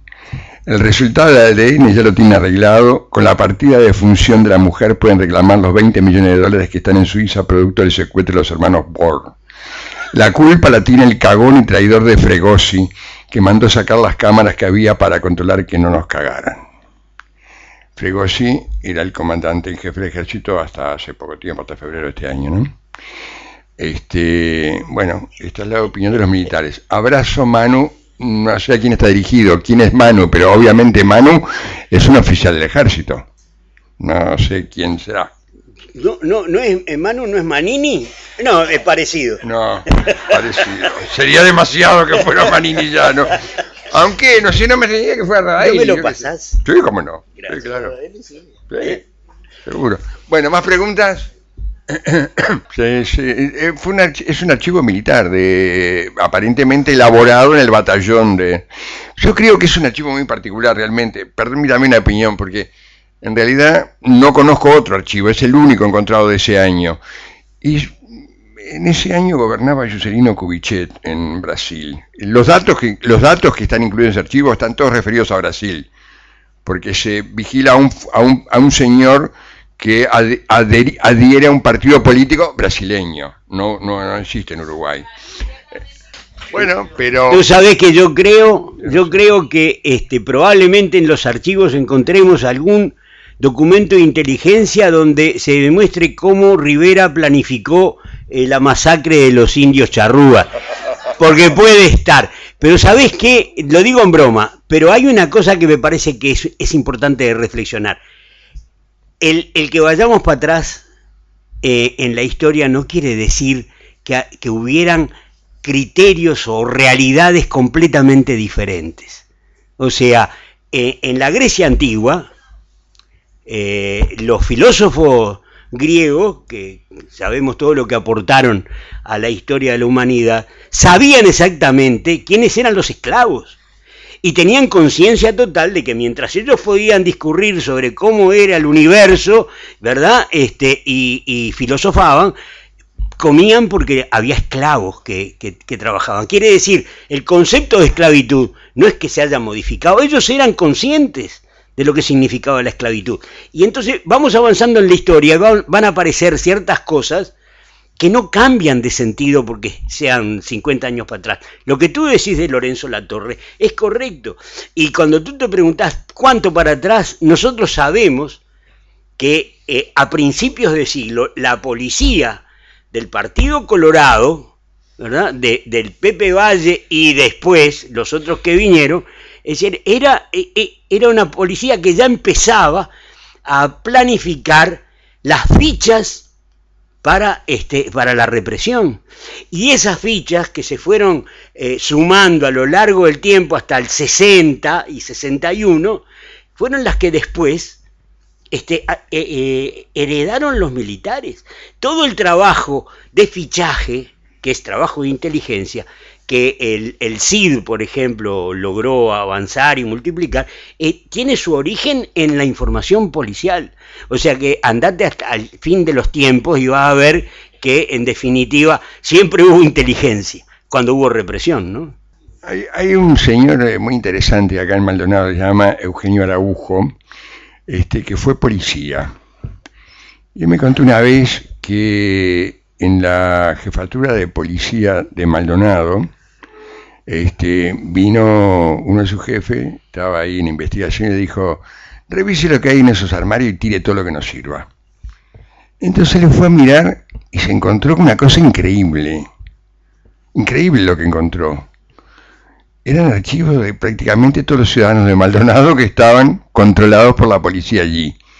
Estoy hablando ref datos referidos a fines de los 50, principios de los 60. Eso era la policía en Maldonado, investigaciones, ¿no? Este, bueno, él recuperó alguna cosa, no pudo recuperar porque se los hicieron tirar. Se lo hicieron tirar. Lo hicieron, limpieza y tírelo. Él se llevó algunos documentos que pudo, simplemente los efectos demostrativos de la situación, pero es interesante porque esos documentos estaban, me imagino yo que todas las jefaturas de policía deben tener documentos de ese tipo, ¿no? Claro. ¿Y en el cuartel? Bueno, obviamente, el cuartel acá, este cuartel debe ser una maravilla de documentos porque acá estuvo el pueblo. Hay, hay, hay este, documentos de, de 1989, por ejemplo, donde eh, el CID tiene que este, responder a una inquietud de la, del Servicio de Sanidad de las Fuerzas Armadas, porque piden, piden este, eh, información sobre una, una doctora que va a asumir un cargo.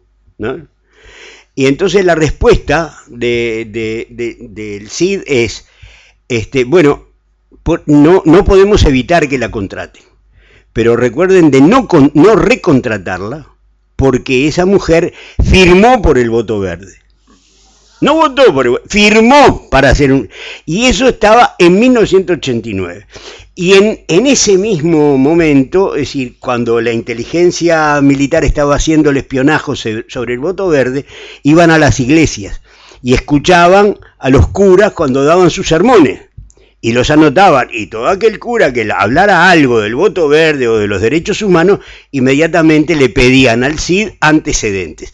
Y hay curas que tienen fichas extensísimas porque aparecen anotaciones de antes del golpe. Porque ya en, las parroquias empezaban a hablar de algo que podía no interesarle. Y todo eso se mantiene. Y entonces en 1989 ellos tienen un currículum de ese cura que es la vida de él. Y todo eso está registrado. Y yo no sé exactamente cuántos eh, fichas de cuántos ciudadanos habían hecho en el CID. ¿Tú tenés idea, Nilo? Sí, de más de 400.000. 400.000. O sea, no había 400.000 este, terroristas y guerrilleros. O sea, la, la, los enemigos de esos 400.000 eran por otras razones. ¿no? Y están todos fichados. Además que, además que Una... existen tres archivos fundamentales cuando la dictadura pedía antecedente, ellos tenían de referencia tres archivos fundamentales.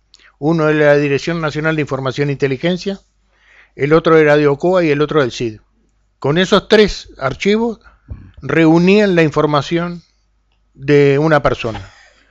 Eh, cuando solicitaba, cuando tenía un reclamo porque eh, estaba clasificado con la C en el tiempo que se clasificaba BC, eh, diciendo que no había derecho, porque claro, lo imposibilitaba la C, lo imposibilitaba ser funcionario público, de obtener becas, de una serie de cosas limitadas, ¿no? Entonces mucha gente eh, recurría, digamos, y el CIDE hacía un proceso y ese proceso incluía el pedido de antecedente de los tres. La otra cosa es que cuando hacían operaciones y detenían a una persona, volvían a pedir de esos tres archivos los antecedentes de esa persona. Entonces, digo, el, el archivo más numeroso de todo en, en, en, era, el que, era el del CID de la época, ¿no? Eh, antiguamente era el de la dirección, de, el de la policía, pero después pasó a ser del CIPO que reunía los otros dos que no necesariamente OCOA, por ejemplo, cuando detenía, pedía a todos los antecedentes. Generalmente tenían la fecha, eh, las fichas de Ocoa son unos treinta y pico de mil personas, las fichas. El sí tiene más de 400 mil. Yo no sé si hay otra pregunta. La señora Sí, ya pe- por eh, atrás. pero- pero- pero- perdón, hay una No me señora. lo pierdo porque tengo que ir a hacer pis. Bueno, perdón. No, yo quería Pará, preguntar, pará. Perdón, a ver, atrás. Acá. Ah, bueno, sí, sí. Perdón. yo quería preguntar qué información podemos manejar en cuanto a los pocos represores o pocos acusados y comprobados de delitos de terrorismo de Estado, porque son pocos, de acuerdo al- a lo que fue la dictadura en nuestro país, son pocos, y a los pocos procesados que hay, ¿qué pasa con los derechos previsionales? Si siguen cobrando sus pensiones y aquellos que están prófugos, que están en el exterior, que por ahí ha circulado alguna información de que también siguen cobrando, ¿cuál es el mecanismo para que la sigan cobrando? Es decir, si, si los que están acusados y están condenados y están presos o en prisión domiciliaria y los que están prófugos siguen cobrando sus pensiones.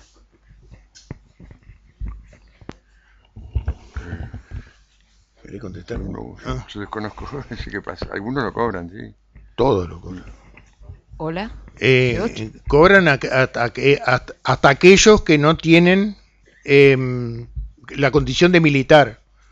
O sea, por ejemplo, en el caso de Gilberto Vázquez, que se le sacó la condición de militar con la fuga, quiere decir que no, no lo rige, el- el- la familia cobraba igual. El Ferro le acaba de ganar un juicio también para, para que restituyeran. Y Ferro cobró, va a cobrar cuando estuvo fugado en España que no pudo dar fe de vida. Cuando están en el exterior, él lo que tienen que hacer es ir al consulado uruguayo a dar fe de vida y con eso cobran. De la misma forma que un, un, un, este, un militar en reserva acá no hace fe de vida porque ellos tienen los legajos y están al día con los legajos. Y cuando un militar, aún en reserva, cambia el domicilio, tiene que comunicarlo. Entonces, digo, este, el, el seguimiento de los que están acá los tienen perfectamente. Pero en el caso de estar en el exterior, tienen que dar fe de vida. Y nos pasó con, con el caso de Matos, que estaba en Rivera. Eh, incluso, este, bueno, claro, estaba- se fugó porque lo citó la, la- la justicia y iba a la brigada de caballería 3 de Rivera y daba fe de vida y co- cobraba y volvía a Santana. Cuando nosotros le preguntamos al ministro de Defensa Bayardi de por qué estaba haciendo eso y no lo detenían, dijo que el comandante de la brigada no conocía que estuviera eh, no había ningún boletín del Ministerio de Defensa que le hubiese notificado que estaba pedida la captura de Mato. Eso es lo que pasa. En el caso de Ferro fue diferente, porque nosotros fuimos al Ministerio de Relaciones Exteriores y nos movimos, entonces dieron, comunicaron a todos los consulados que en el caso de recibir a Ferro, retuvieran los documentos. Entonces no se presentó y no pudo cobrar. Y fue lo que está reclamando, lo que dice Carlito, que está reclamando Ferro a través de un proceso judicial que seguramente lo va a ganar, increíblemente, increíblemente pero es así, posiblemente lo gane, que es lo que no cobró en España cuando estaba fugado, va a cobrar todo junto. Y es más, es más, eh, los que están en Domingo Arena no solo están, cobran todo, sino que además tienen apoyo del comando. Quiere decir, apoyo del comando es auto para la visita el día que el familiar se le ocurra ir, porque tienen todos los días, si quieren ir todos los días, pueden ir todos los días. Después, económicamente, le dan un surtido, como si tuvieran actividad. Eso pasó, nos enteramos de eso, por ejemplo, con el caso de Rivero. Rivero, que era de la Fuerza Aérea, lo procesan por el caso de, de Chávez Sosa, y él dice que no fue él, que él cuando, cuando este, asesinaron a Chávez Sosa estaba en el CID, y es cierto.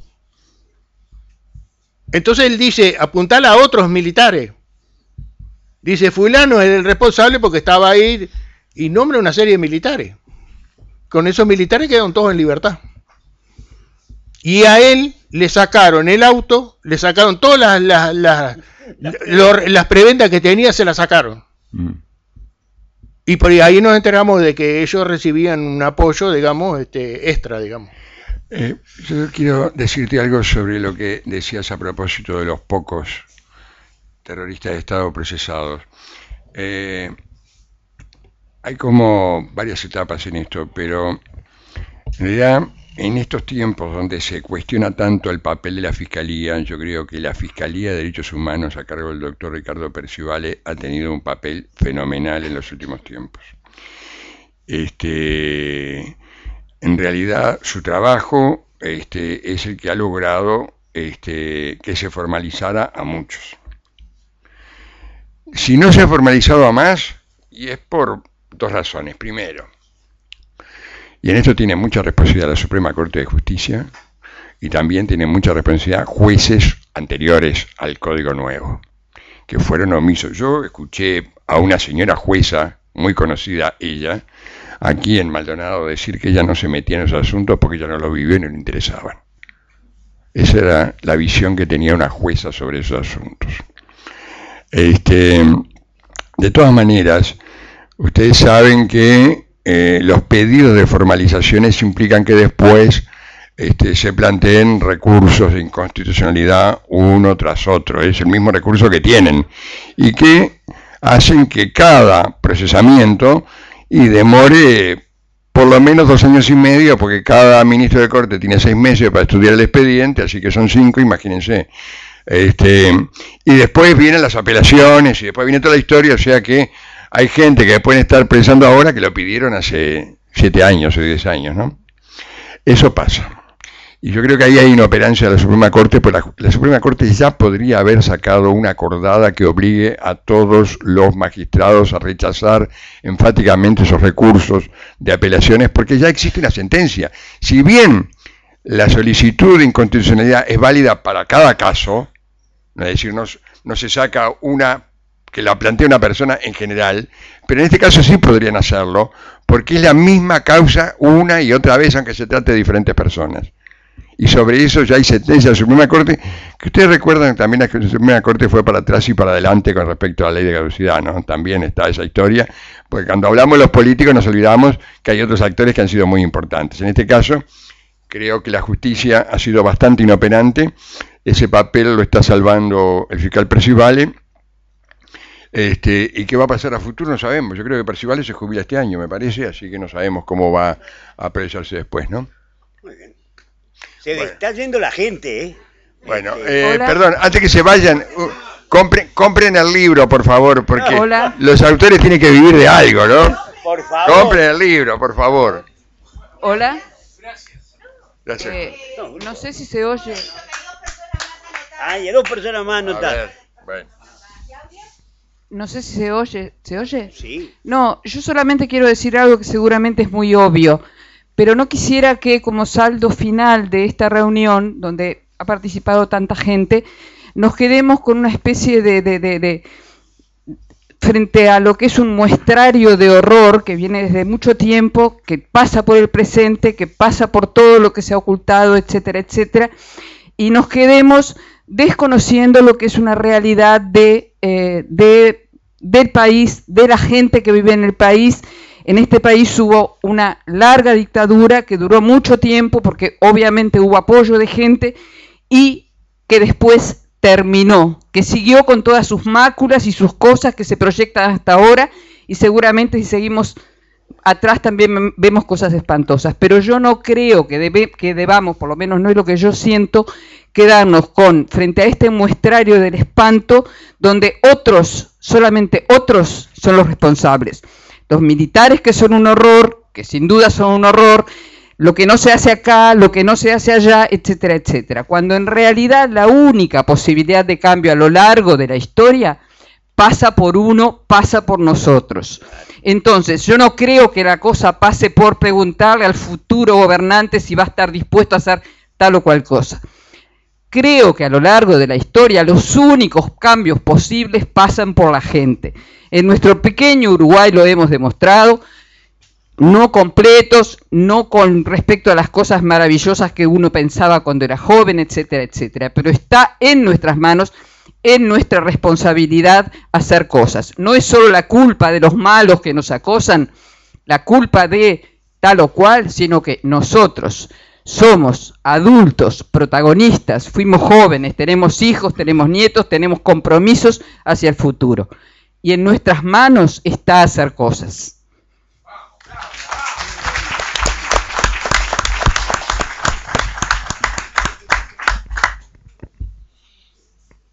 Muy cortito para el final.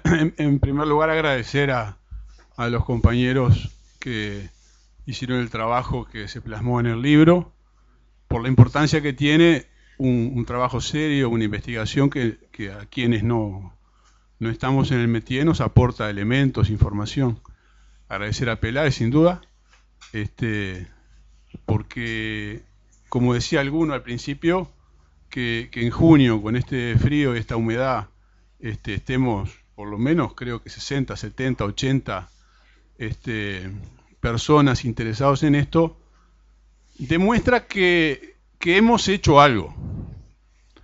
Si los más viejos que la sufrieron fea en la dictadura, y algunos lamentablemente aún los estamos buscando, saben lo difícil que fue aquello, lo difícil que fue pelear contra la ley de impunidad, perder el voto verde, con, con el dolor ante una política de miedo feroz, organizada principalmente por el jefe de ese operativo, Sanguinetti. Digo esto para no olvidarnos de que todo ha sido liso y resulta que llegamos hasta acá y este, el comandante en jefe de las Fuerzas Armadas no entrega la información porque sencillamente nadie se la pide. Este, no estoy diciendo que el análisis sea lineal y que, nos lleve a eso, pero creo que el, el largo proceso eh, que hemos hecho nos lleva a que en los últimos años, el 20 de mayo, ay, ay, ay, ¿eh? pero no solo en Montevideo, no solo en Montevideo. Esta reunión y este mes en todo el Uruguay, reuniones, actividades, que la pucha, estamos haciendo cosas.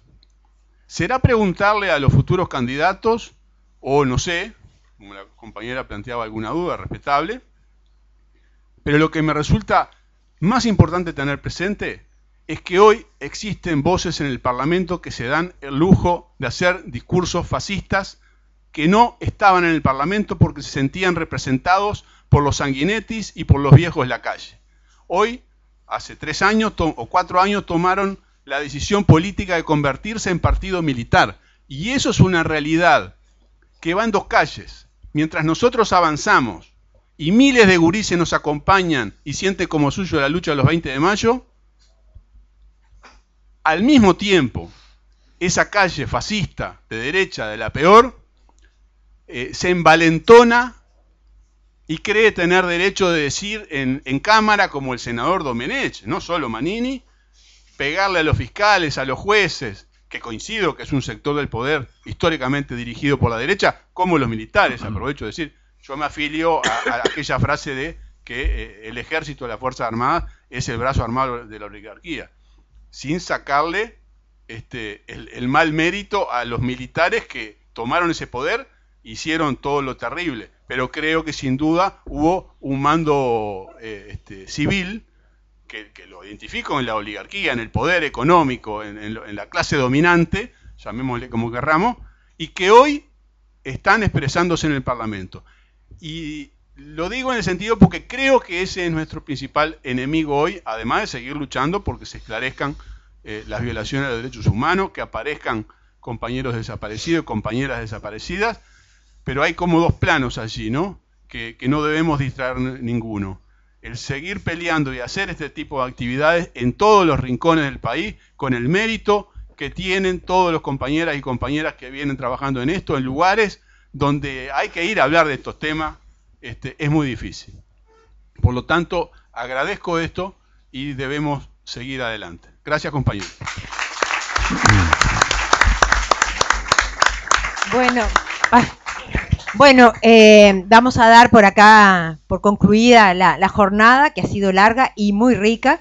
Agradecemos de nuevo a, a quienes nos han visitado. Eh, el material de Nilo y de, de Samuel está eh, eh, presente aquí para que cada cual se lleve su ejemplar, eh, el que todavía no lo tenga. También hay una mesa por allá en el fondo de, la, de vecinos y vecinas por la memoria, con algún material para hacer finanzas, pero también con material que tiene que ver con la- las movidas que siguen. Les recordamos que los esperamos a todos a las 16.30 en la Plaza Artigas el lunes para seguir eh, tomando en nuestras manos esta cuota de, actividad que nos toca eh, y de resistencia, por un nunca más. Bueno, muchas gracias.